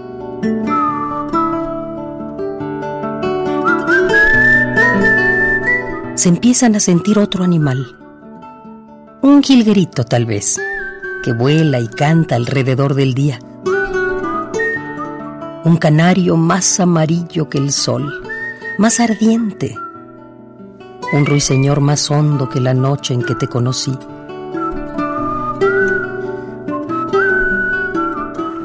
Y conocí los dos trabajos del pajarito atrapado, que son desatarse y atarse. Herir la vida con amor y padecer la herida. Estar purísimo de amor callado y hacer que su silencio le reviente los tímpanos al mundo.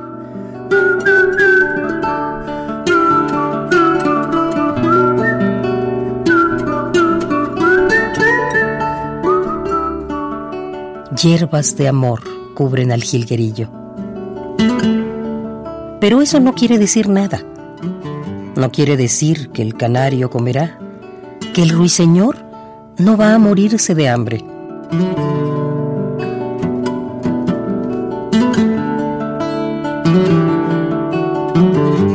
Estoy hablando de cuando vi tu alma y la alegría entró en mí como un desconocido y mi alma agradecida tuvo extraños primores. Y te amé duplicadamente. Te amé por vos y por mí.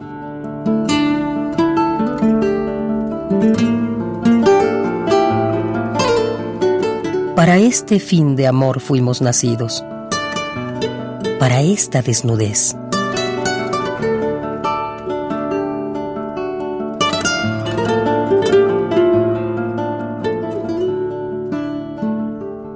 Nuestro amor es más raro que un elefante francés.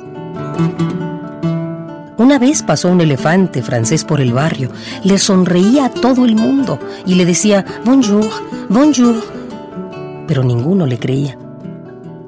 ¿Dónde se vio a un francés sonreír a todo el mundo? Solamente los chicos se animaban a tocarlo. Le tiraban la cola para volverlo azul cada tirón al elefante le salía un pajarito. un canario o un ruiseñor que se ponía a hablar de tu candor.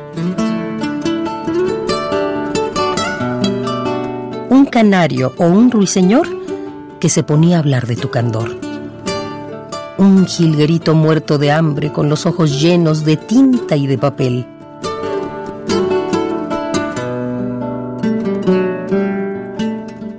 Me gusta la palabra necesidad en italiano. Necesidad en italiano se dice bisogno o se te vi, sueño, mujer que necesito, dos veces y otras más.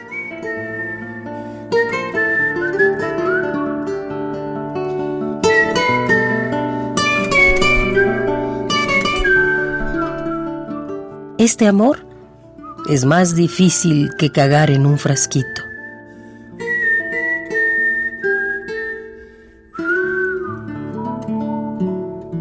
Te amo con todas mis fuerzas sin comprender la verdad. Voy de la furia a la dulzura, de la dulzura a la pena, con cataratas en el ojo del alma.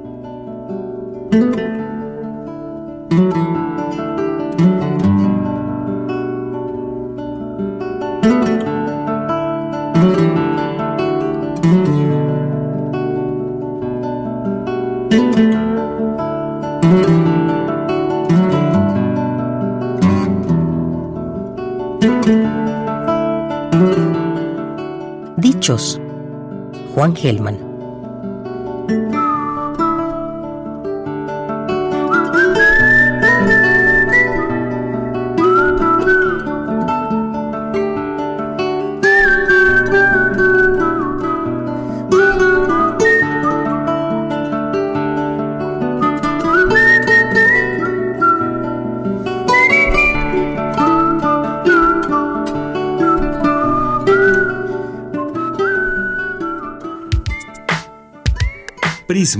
RU. Relatamos al mundo.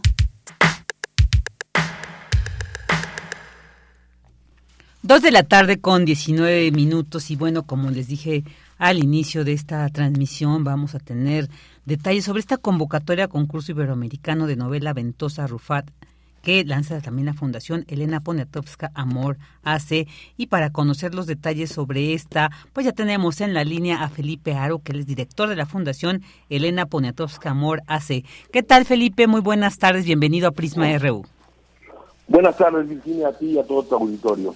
Gracias, pues cuéntanos de qué trata esta convocatoria. Empecemos por las bases, por ejemplo, para participar en ella. Mira, eh, esta convocatoria tiene tres años, esta es la tercera edición. Es una convocatoria que es de cuento y novela, es decir, nosotros eh, premiamos a 10 cuentos con 20 mil pesos y eh, a la novela con 300 mil. Tuvimos que bajar el, premio de la novela, ya que por todo lo del COVID y todas esas, cosas, eh, tuvimos que bajarla. Esta novela eh, va a ser editada eh, por la UAP, por la Benemérita Universidad Autónoma de Puebla. Entonces, eh, es una edición de la novela, es una estatuilla y son 300 mil en caso de que ganes la novela y 20 mil pesos para los cuentos. En cuentos son 10 ganadores o 10 elegidos. Entonces, eh, y cerraremos, está abierta la convocatoria hasta finales de febrero. Muy bien. Y bueno, eh, cuéntanos cómo, cómo se puede acceder a ella, qué, qué, tenemos que hacer quienes estén eh, eh, interesados en, en, participar. Mira, tienen que mandar sus cuentos y novelas, las bases están en el Facebook de la Fundación, próximamente, la próxima semana ya estarán en la página, el Facebook es Elena Poniatosca, punto, Elena Poniatosca, y ahí buscarán las bases. Y si nos escriben a contacto arroba f e con muchísimo gusto se las mandaremos. Claro, oye, bueno, decía, esta es la cuarta edición de este, la tercera. Cuéntanos un poco la experiencia de la primera y de la segunda para tener un poco más claro. Eh, eh, hemos, eh, hemos estado muy contentos por la primera y la segunda. En estas dos ediciones llevamos más de 1.700 participantes. Eso quiere decir entre cuento y novela, ¿no? Por supuesto llegan mucho más cuentos que novelas. Más o menos han llegado 180, 200 eh, novelas y eh, casi mil, mil setecientos, mil quinientos cuentos en las dos ediciones. eh, eso nos, nos hace pues que sí sea un éxito. Han llegado novelas de Chile, de Argentina, eh, parece que los cubanos ahora sí van a poder mandar novelas eh, y eh, estamos buscando que toda Iberoamérica meta eh, y, y entre al concurso. En México, en este, en la segunda edición, ganaron gente que vive en Yucatán, eh, hubo gente que vive en el DF, por supuesto hay unos del norte del país, eh, de Hermosillo, si, si mi mente no me causa una jugarreta, y hay muchas muchas personas que, que están participando en esto. El director eh, del jurado es eh, Javier Aranda Luna y, y la representante vitalicia eh, del jurado es Elena Poniatowska. Muy bien, qué, qué, interesante. Además, bueno, pues es, es, un hombre. Oye, y pero también cuéntanos sobre las obras que ganaron en, en los dos años anteriores, en las dos ediciones más bien anteriores. eh, la primera fue una novela eh, un poco de novela negra, policíaca. La segunda es una novela mucho más eh, íntima de Ana Sesma, que es una escritora eh, joven, una escritora que apenas está iniciando, y los cuentos hay muy diversos. Hay cuentos que hablan eh, sobre pues, experiencias personales y hay cuentos que hablan sobre sus pueblos o, su vida. Todo escritor al final hace una como autobiografía. No digo que es una biografía, pero siempre entra a su propia historia personal para ahí, a partir de ahí, empezar a escribir y empezar a contar cosas. Muy bien, muy bien. Hoy también eh, señalar esto es muy interesante este punto también de esta convocatoria del fallo, de que pues también para que se esfuercen, o sea, no podemos hacer, preparar un trabajo ahí, decir, bueno, ya lo mandamos también. No, porque... no, no, a ver, eh, eh, siempre el jurado, ahora vamos a tener un jurado internacional, el año pasado estuvo Enrique, eh, de Argentina, ahora viene Basilio, un español, y siempre tenemos académicos, siempre jurados es a academia. Acuérdate que la fundación no únicamente se dedica a trabajar con, a hacer este concurso, también hacemos, trabajamos en cárceles, trabajamos en varias cosas, hacemos talleres, hacemos diferentes cosas. No únicamente hacemos este concurso y, y, no somos editoriales, eso lo quiero aclarar muy bien. Uh -huh. Nosotros no buscamos tener que, que, que, los escritores y los cuentistas sean parte de nosotros. Lo que buscamos es impulsar a la escritura y a la literatura, este, porque es una de las bases de la fundación. Muy bien, muy bien. Oye, también quisiera preguntarte sobre este tema de la publicación que dice los convocantes se obligan a publicar la novela ganadora sin que los ganadores tengan derechos sobre la parte gráfica. ¿Nos puedes detallar un poco este punto? Ajá. Los derechos de la, parte gráfica es, nosotros normalmente estamos tratando de convocar también a gente que haga gráfica. Eh, es una convocatoria cerrada y esta gente que hace gráfica tratamos de, de, que de que la, la novela esté acompañada con, con, con esta parte gráfica. Uh -huh. ¿Por, que, ¿Por, qué no nos metemos eh, también a la cuestión de regalías y esas cosas? Porque normalmente el premio ya es una regalía, uh -huh. ¿no? Eh, el premio ya es una regalía. El, este año estamos hablando de hacer una coedición con España, lo estamos hablando, todavía no está firme. Entonces, si lo logramos, tendrían los ganadores una edición española y una edición en México. Ah, esto es muy interesante. Eso sería la primera vez que se realiza. En las ediciones pasadas no, no fue así. No, no ha pasado. Ok. No ha pasado. Muy, muy bien, no, pues suena muy bien. Así que, bueno, pues ahí está esta invitación. Los eh, trabajos se van a recibir hasta el 20 de febrero de 2023. Así que, ¿ya, ya han entrado de algunos? Sí, sí, ya han entrado. Hay mucha gente que escribe. Sabemos que normalmente a, principios de principios de febrero es cuando empiezan a llegar la mayoría de los trabajos. Pero sí, sí, ya han entrado.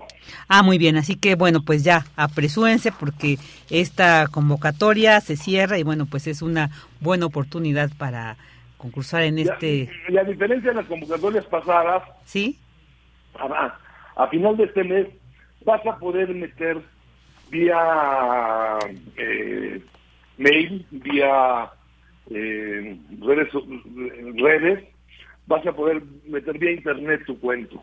Ah, muy bien, muy bien. Mi este, novela. Muy bien, este, qué buen detalle. Ajá. Sí, muy interesante. eso lo, estamos trabajando ahorita en marcas cruzadas. Yo creo que esta semana ya saldrá en el Facebook de la Fundación lo que ya puedes meter este para, para meterlo vía internet. Perfecto, perfecto. Bueno, pues Felipe, muchas gracias por darnos los detalles de esta convocatoria al, tercer concurso iberoamericano de novela Ventosa Rufat y Fundación Elena Poniatowska Amor hace nuevamente ya para despedirnos. Eh, ¿A dónde se puede, se tiene que dirigir todo esto? Eh, arroba es contacto arroba feta punto org punto mx o directamente en el Facebook de la Fundación. Es Elena Fundación Elena Poniatowska Amor. Perfecto. Bueno, Felipe, pues muchas gracias por habernos compartido estos detalles y esperemos que pues sea todo un éxito esta tercera edición del concurso. Muchas gracias y espero que toda la comunidad universitaria participe. Un país escrito y un país leído es un país libre. Definitivamente. Gracias, hasta pronto, Felipe. Hasta pronto, gracias. Es Felipe Aro, director de la Fundación Elena, Elena Poniatowska Amor AC. Vamos a continuar. Queremos escuchar tu voz. Síguenos en nuestras redes sociales. En Facebook como Prisma RU y en Twitter como arroba PrismaRU.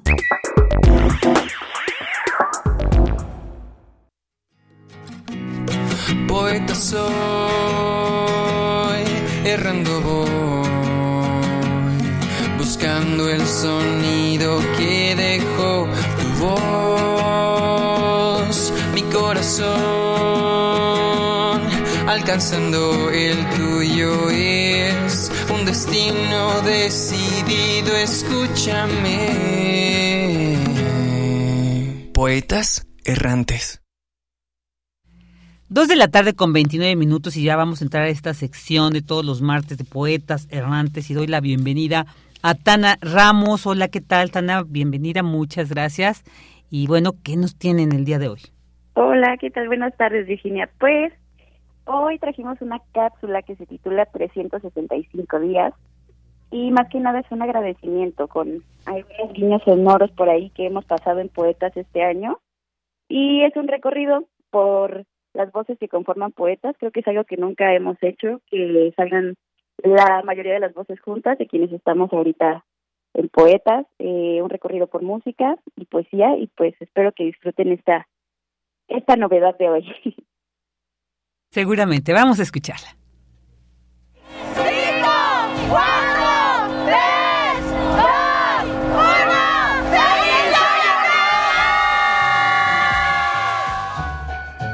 A primeros de enero de un año cualquiera, con amores y nombres seleccionados, me prometo solemne no sufrir demasiado. Si me pegan, que peguen. Si me aciertan, me han dado. Y si pierdo en la rifa, será porque he jugado. Año nuevo. Nuevos propósitos alrededor del mundo. Comenzamos con una copita de vino y un deseo por cada uva.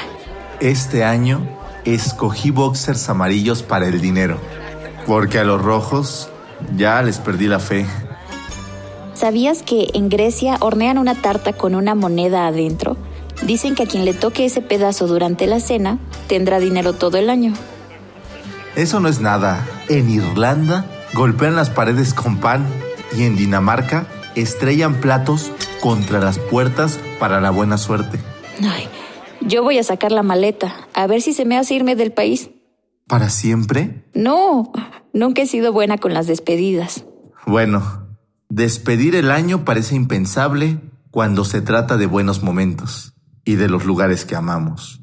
Desde que estamos en Poetas Errantes, prefiero pensar la vida entre puntos suspensivos y páginas en blanco. El sueño es tenerte conmigo. Quiero encontrar en nosotros un amor que me lleve a contemplar el alma de la noche. Este ha sido un año más creciendo juntos en todos los aspectos. Con la fortuna de poder compartir risas, poesía, alimento, madrugadas de ensayo. Hace unos años nos enamoramos de la radio y del sonido. Y descubrimos que no estábamos solos. Hay una magia peculiar que nos une contigo, en este instante, a través del aire. Ay, Nicaragua, Nicaragüita. Mantener nuestra conexión a la distancia ha sido todo un desafío. A ver, a ver.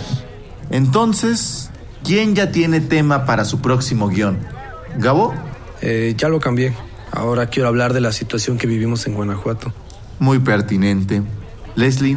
El mío es sobre aprender a soltar. Súper. ¿Y el tuyo, Lupita? Yo pensaba en las memorias del terremoto de septiembre. Sí, no hemos hablado de eso. Pablo, yo tal vez haga una crónica, pero de la pandemia. Ya a muchos se les anda olvidando, Julio. Yo me aviento el programa del 15 de septiembre. Bien, Sergio. ¿Y tú, Ricardo? Mi programa es sobre una mosca. Yo creo que es una gran idea. Gracias, Vania. ¿Y tú de qué vas a hablar, Tana? Es el último programa del año. Me gustaría hablar del 2022, sobre cómo ha sido uno de los años más cargados de emociones y también de los aprendizajes más grandes. 365 días de nuevos retos y de poder abrazarnos nuevamente te mandamos la fuerza necesaria para cicatrizar lo que aún duele. Y apertura para abrazar todo aquello que vamos a recibir en el 2023. Gracias por seguir en sintonía con nosotros cada martes con nuevas historias. Y por enseñarnos que la palabra, la poesía y la música son capaces de transformar cuando se hace de corazón a corazón. ¿Te avientas el poema, Arturo? Tú no te vas porque mi amor te tiene. Yo no me iré, pues junto a ti me siento. Más vida de mi sangre, más tu aliento, más luz del corazón que me sostiene. Tú no te vas, mi amor, aunque lo quieras.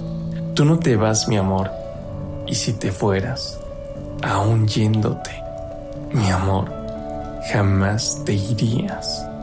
Tuya es mi canción, en ella estoy, y en ese viento que va y viene, voy. Y en ese viento siempre me verías. Bueno, pues ahí está este trabajo que nos trajeron este día los poetas errantes, Tana Ramos, pues muy, muy interesante escuchar, como bien dices, pues todas estas música, emociones, todo este recuento de la palabra, la poesía que pues ha conformado todo este proyecto y que pues ha gustado tanto porque se ha encontrado mucha resonancia en sus reflexiones y propuestas poéticas que nos han traído, Tana. Así es, pues muchas gracias. Eh, este fue un poema que se titula Ten, de Rafael Alberti. Tiene mucho significado para nosotros porque cada que vamos a algo importante con gente que queremos lo recitamos. Entonces, se lo queremos dedicar a ustedes, queremos agradecer a todo el equipo de Prisma por este año juntos, a Marta Romo por seguir uniéndonos siempre y en especial quiero dar un agradecimiento porque no lo hemos dado al aire a mis compañeros, a Sergio, a Leslie y a Pablo, quienes han estado ahí sobre todo este año muy presentes para mantener el espacio de Poetas Errantes. Y a los Radio Escuchas por seguir ahí, por acompañarnos más en esta aventura, otro año. Claro, no, pues también y para ustedes un agradecimiento por todo este esfuerzo y compartirnos esa creatividad y toda esta sensibilidad que, que, que pues eh, sobre todo se percibe en, cada uno de los trabajos que nos presentan semanalmente. Y por supuesto a Marta un abrazo y enhorabuena por este apoyo que da siempre a las y los jóvenes. Y pues seguiremos adelante un muchos mucho mucho tiempo muchos programas más con ustedes Poetas Errantes. Así que un abrazo para ti y para todo el equipo. Un abrazo, muchas gracias. Hasta pronto, Tana. Esta es una producción de Poetas Errantes, unidos con la poesía y el corazón. Algo en ti me es muy familiar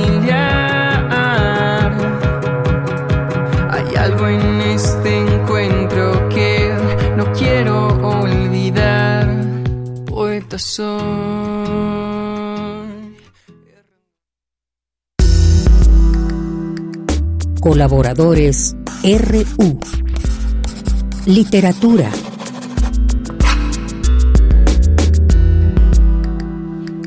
La tarde con 37 minutos y ahora vamos a entrar a esta sección de literatura RU y doy la bienvenida a Julieta García González, subdirectora de literatura y fomento a la lectura de la UNAM, quien nos va a dar algunas seguramente muy interesantes y enriquecedoras recomendaciones literarias. Julieta, buenas tardes, bienvenida a Prisma RU.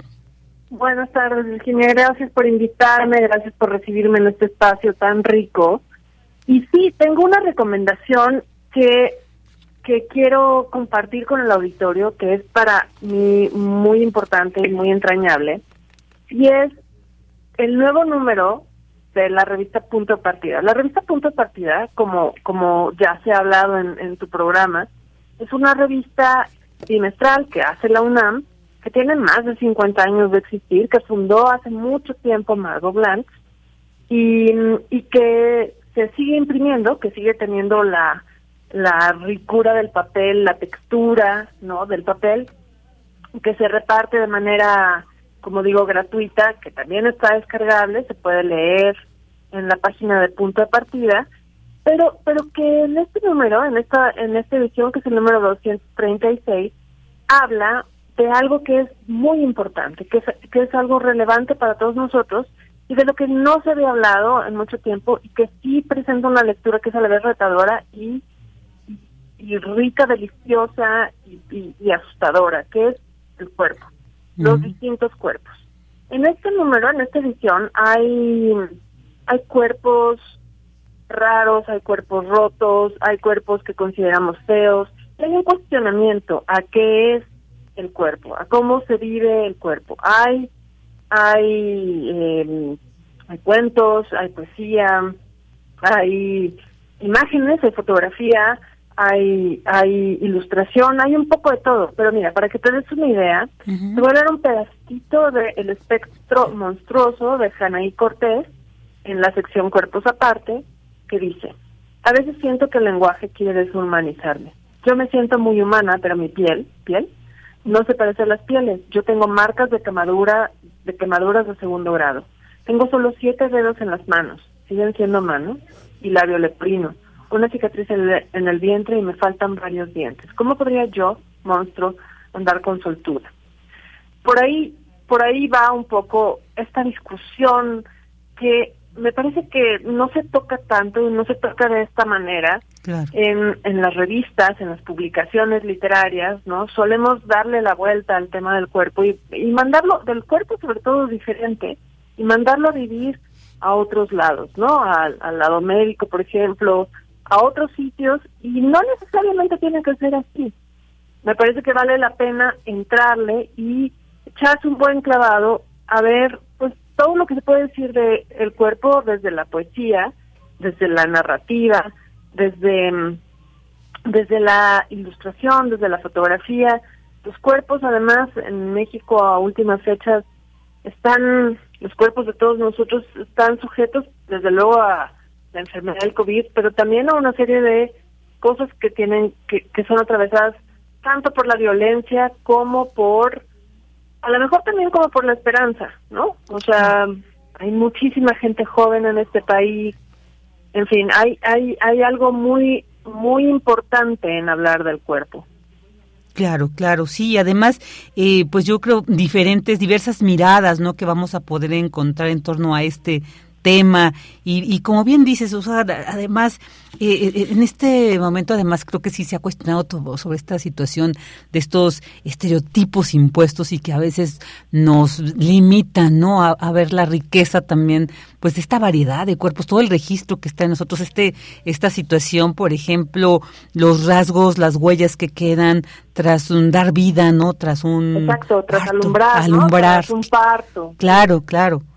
Sí, sí, sí. Y además, mira, un poco habla de eso, pero también habla, o sea, este país es un país que tiene algunos problemas de, salud, pero todos los países han transformado, todos los países en los últimos años han transformado los, han visto cómo se transforman los cuerpos de sus, de sus habitantes. México muy particularmente, o sea, hay gente con mayor peso de lo que había antes. Eso es algo que se puede discutir, nos puede gustar o no, lo que sea, pero es un hecho. Y valdría la pena como empezar a hablar de estos otros cuerpos. Y los cuerpos que vemos siempre son los cuerpos que solemos ver en los anuncios, en las revistas, en la tele, en el cine, son como cuerpos que no son ni siquiera del 10% de la población, son de mucho menos que el 10% de la población. y, y entonces en esta revista se habla del cuerpo de todos nosotros, se habla de los cuerpos, de los cuerpos, por ejemplo, enfermos con cáncer, de las mujeres que han perdido un seno, hay imágenes al respecto, o dos senos, ¿no? Em, de los de los cuerpos que envejecen, de los cuerpos amados, de, de los cuerpos deseados. Hay como muchísimos textos de gente muy joven, como sabes, punto de partida es para gente que está empezando a, a, publicar, que, que toma esto justamente como un punto de partida, y hay de todo, hay de verdad, hay muchísimas cosas, hay, como te digo, poesía, hay ensayo, hay cuento, hay otras formas de la narrativa, está muy, muy completa y la pueden leer, como les digo, en www.departida.com. Pueden entrar también a, la página, pueden buscar en su buscador punto de partida y la van a encontrar. Y pueden venir a la Universidad Nacional y solicitarla o ir a la eh, librería García Terrés, que también está en la UNAM, para solicitar ejemplares que son gratuitos. Fíjate, además esta maravilla, la accesibilidad que tenemos para conocer. Hoy estaba viendo también esto de mitología de las abejas, ¿no? Que empieza de... esto es maravilloso porque sí refleja de cómo unos seres tan diminutos y pueden tener esta fuerza y creo que también lo podemos trasladar de que a veces el estuche, ¿no? Lo que, que, es el cuerpo así físico, lo que se ve por fuera, a veces pues no, no, no representa, no refleja toda esa fuerza interna o toda esa historia que nos conforma como seres y que a veces pues no, no, como nos limitamos a la apariencia, entonces a veces creo que también nos limitamos mucho a esta, a apreciar esta riqueza humana que podemos tener, ¿no? Sí, sí, sí, totalmente. Aquí, como dices bien, lo de las abejas, que es un texto súper bonito y súper complejo sobre lo que significan realmente las abejas y lo que son ahora para nosotros, ¿no? Pero vienen también, como te decía, ilustraciones, imágenes, fotografías, de pues de personas eh, jóvenes y que han hecho cosas muy muy bonitas o sea de verdad muy bonitas hay tintas sueltas hay este fotografías de todo tipo no Sí, sí, sí, es un trabajo muy, como todo, como todo siempre, cada número de punto de partida nos deja pues toda una, una experiencia visual, ¿no? Eh, eh, narrativa, literaria muy interesante y creo que este número pues es imperdible. Yo creo que si nos invita a una reflexión necesaria. Sí, sí, sí. Yo invito a todo el mundo que se asome, que se dé una vueltecita por esta revista y que y que la tenga y que la abrace, ¿no? Porque sí creo que es una publicación que vale la pena tener.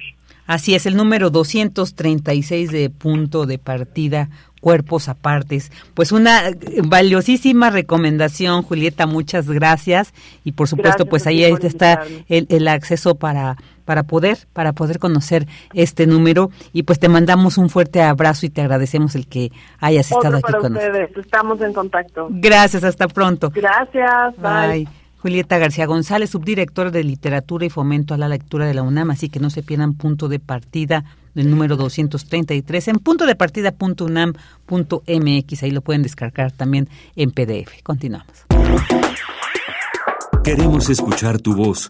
Síguenos en nuestras redes sociales. En Facebook como Prisma RU y en Twitter como arroba PrismaRU.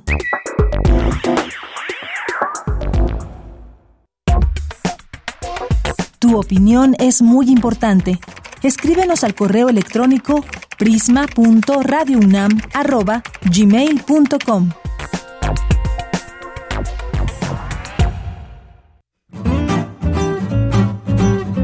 Cultura RU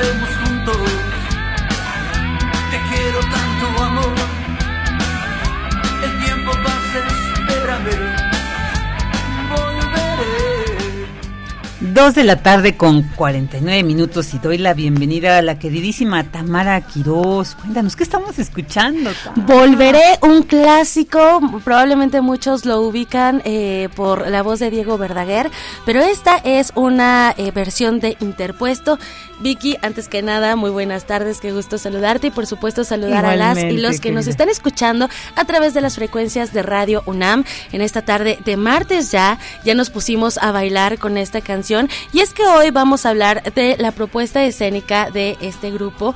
Por supuesto que además pues abrimos espacio, ¿no? Las voces para nosotros siempre son importantes, los ritmos musicales y bueno, damos la bienvenida a dos de sus integrantes de Interpuesto. Chicos, bienvenidos a este espacio radiofónico. Si se presentan, por favor. Hola, ¿qué tal? Yo soy Gons Olvera de Interpuesto, vocalista de Interpuesto. Y yo soy Marcos de Generes, baterista del grupo Interpuesto. Eso, bienvenidos eh, a este espacio radiofónico. Vamos a empezar, eh, pues primero con, con el comercial, ¿no? Se van a presentar el próximo domingo y me interesa eh, pues saber quiénes los van a acompañar para de ahí ir desglosando toda la historia de, de este grupo. Claro que sí, pues esperamos que nos acompañen todos el 28 de, domingo 28 de mayo 2023, pues ahí en el, el Interfest, 32 años de, de la banda de Interpuesto en el, metro, en el Teatro Metropolitan, y pues esperemos que pues que toda la gente vaya, ¿no? que nos acompañen. Eso. Me gustaría que nos platicaran, pues, a ver, de, de, dónde surge el nombre de Interpuesto y también si es cierto o es mito que desde sus inicios tenían como esta, esta onda del glam rock y que eh, se dice, no sé, ustedes díganme, que iban a ser una banda de heavy metal y bueno, los caminos los llevaron al rock urbano. Sí, sí, de hecho sí, este dos primeros discos, este, pues queríamos ser una banda de como de heavy. Hard, bueno, aún, manejamos el hard rock, ¿no? Pero en aquel entonces éramos una banda como de heavy en el 90, 91. Y, pero grabamos un rock and rollito ahí en el segundo disco y creo que fue que por donde la gente nos llevó, que en el tema de Madre Soltera. De ahí vimos por dónde era el camino pero aún en la actualidad hacemos canciones muy hard, muy, muy ponchadas, tal vez las letras sean de amor, de desamor, pero con un, un riff muy, muy este, muy hard. Claro, haciendo una, eh, una retrospectiva, chicos, y bueno, ya ahora en este 2022, eh, pensando en Maestro de la Noche, ¿cómo ha cambiado Interpuesto? Eh, ¿cómo, ¿Cómo ha ido pues este camino también por la música independiente?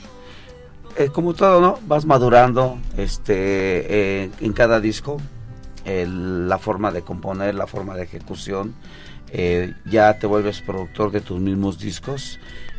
¿Por qué? Porque así comenzaste, a con un productor y así como viendo, dice, como dice el dicho, ¿no? De, de ver se aprende y de los errores también se aprende, ¿no? Claro. Interposto ha madurado mucho durante estos 32 años en cada producción del disco que ya son 27 discos, 26 discos.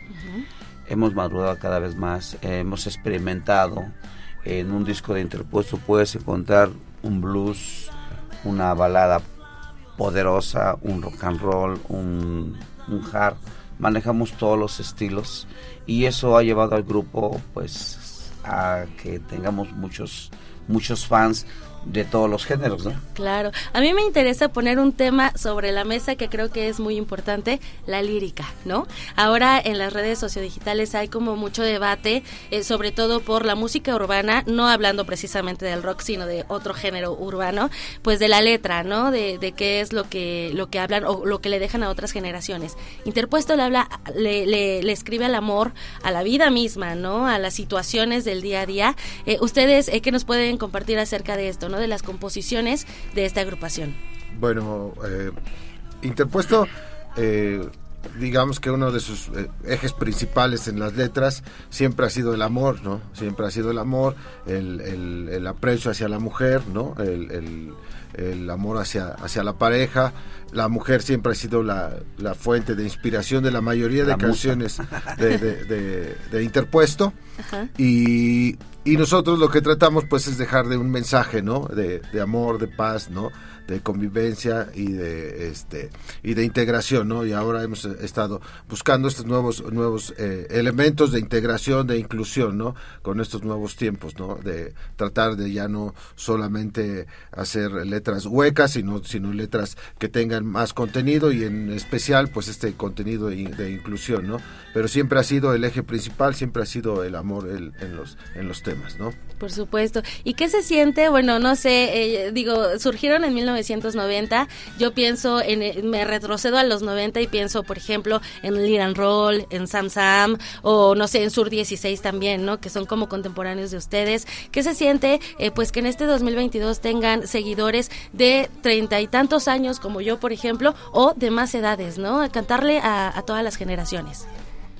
Pues en esos 32 años hemos visto pasar muchas generaciones. Eh, no vamos muy lejos. Hace poquito llegó un, un matrimonio y me presentaron un- su hijo. Mira, tiene 19 años nuestro hijo. Tocases en su bautizo. Órale. No, y, y ya el niño, pues como los papás escuchan interpuesto, pues él también se casa, ¿no? Se casa con la banda. Y es muy chido de que en estos 32 años hemos visto venir, irse, porque son chicas de 18, 19 años, se casan, tienen hijos y tal vez después el- al paso de los años se dejaron, se separaron o vienen ya con sus hijos. Y es algo muy chido que, que nosotros, pues como una banda, este, nos satisface mucho, ¿no? Claro. Eh, tocar para los papás, para los hijos y para todas las generaciones, ¿no? Nuestra música es muy querida, es muy este aceptada en todos los géneros musicales, porque tocamos para gente rockera, rockero, y tocamos para otro tipo de gente que eh, vamos a eventos culturales, vamos a ferias, vamos a, a palenques, vamos a teatros, entonces es cuando llega de todo todo tipo de gente, ¿no? Como por ejemplo cuando fuimos al Vive Latino, ¿no? Claro. Que estuvimos en el 2015 en el Vive Latino, pues mucha gente, ¿no? De, de todos los géneros, ¿no? Que, que unos van a ver una banda, que otros van a ver otra banda y al momento pues pues les gustó interpuesto porque estaba llena la plataforma. Yo, yo creo que ese es un, claro ejemplo de que la música nos une, ¿no? De una u otra forma, eh, la música nos hermana también. Eh, hablando de los escenarios, se han presentado en varios escenarios y también eh, de manera internacional y, y, bueno, en, con otros otras colaboraciones también de otras bandas que nos pueden compartir. ¿Qué experiencia, pues así que, que puedan compartir al auditorio que esta tarde nos, nos escucha, que les ha dejado una presentación, ¿no? Además de, por ejemplo, que de repente ya vayan los hijos de los seguidores. Eh, ¿Qué otra experiencia así rica les ha dejado pues esta estar en la escena musical? Es, es, es, es muy, muy chido. eh, a- eh, como decía Gonzalo, nosotros tenemos eh, como esa facilidad de poder integrarnos en diferentes festivales que no necesariamente tienen que ser eh, rockeros, ¿no? O, o- o del rock que nosotros hacemos, ¿no? Ah, hace el año pasado fuimos al Escatex, ¿no? El Escatex es, es el festival de ska más grande que se hace eh, pues en la Ciudad de México y el área metropolitana. Y ahí, pues como el nombre lo dice, el, el, el 97% son bandas de, de ska. Y nosotros hemos ido varios años a ese festival. Éramos Ya no- la única banda de rock. y somos la única banda de rock y a nosotros nos recibe la gente pero se vuelve loca con nuestras canciones cuando cantamos la de Volveré o quién te cantará la gente se prende o sea se prende este eh, y es muy bonito, muy chido para nosotros eh, esa situación, ver que, que no solamente, ayer ayer precisamente en la tocada, no sé si viste que estaba un, un, un chavo con un sombrero, se ve que él iba como que a, a la onda de, de la banda de viento y así, ¿no? Y era una, una feria grande, ¿no? Y estaba el chavo hasta enfrente con sombrero moviéndolo, ¿no? Se ve que él era de otro género, pero estaba bien prendido en el concierto, ¿no? Y nosotros nos hemos dado cuenta Y al que... final de cuentas acabó cantando esa canción, por decir, como dices, todo el mundo conoce Volveré. Sí. Todo el mundo conoce Sí. quién te cantará, historia de un minuto. Un ¿no? minuto de amor Un también. minuto de amor. este, entonces, el del sombrero ya estaba. Fíjate, fue algo también, algo muy, muy curioso que nos pasó en Estados Unidos. En Estados Unidos hacemos gira con, con cualquier agrupación. Hemos hecho con Maelo, con Cual, con Los Inquietos. Cañaveral. Que son como en cumbia, salsa. Sí, pero nosotros, no vamos, nosotros vamos a tocar nuestro rock. Ah, ok. claro. Pero son, una- es- es- son tours que le llaman de para jalar género tropical, género rockero, género sonidero Ujú. y género este norteño, ¿no? Entonces íbamos así en agrupación varios, varios este eh, géneros musicales. Iba Cañaveral, iba Cual, iba Interpuesto, iba este Maelo, iba Caballo Dorado. Entonces íbamos, andábamos en gira. Ajá, y muy muy vaciado de que este pues había en un lugar donde tocamos eh, la gente estaba por allá. Y, y- y se, y se bajaron varias agrupaciones pues enojados no de que pues no, no había respuesta no y le digo yo "Uy, cómo no va a ir a nosotros si ellos que tocan más más este comercial más este radiable no, no los tomaban en cuenta nosotros. Pues cuando salimos toda la gente se empezó a quitar el, el sombrero, Eso. porque era, era como un rodeo. Se quitaban los sombreros, las chamarras y se pusieron ahí a rock and rollar con nosotros. Y Excelente. cantando todas las canciones. Pues esperemos que sigan cosechando estos éxitos y que también pues haya interpuesto para muchos años más. Muchísimas gracias Gons, Olvera y Marcos Flores por acompañarnos esta tarde, por tomarse el tiempo de venir a nuestra cabina y por supuesto los invitamos a los que nos escuchan a que los sigan en las redes, en Facebook, para que se enteren en todos los lugares que van a estar tocando. Ya se cierra el año, pero bueno, en 2023 van a tener estas tocadas. Muchísimas gracias por acompañarnos. Gracias, a ustedes por habernos invitado y esperemos que todos lleguen ahí al Teatro Metropolitan el 28 de mayo Eso. 2023. Ahí hasta queda esa mañana. invita- invitación. Sí, bueno, ya llegamos al fin de esta transmisión de este día. Les mandamos un fuerte abrazo y en nombre de todo el equipo que hizo posible esta transmisión les agradecemos y los esperamos el día de mañana.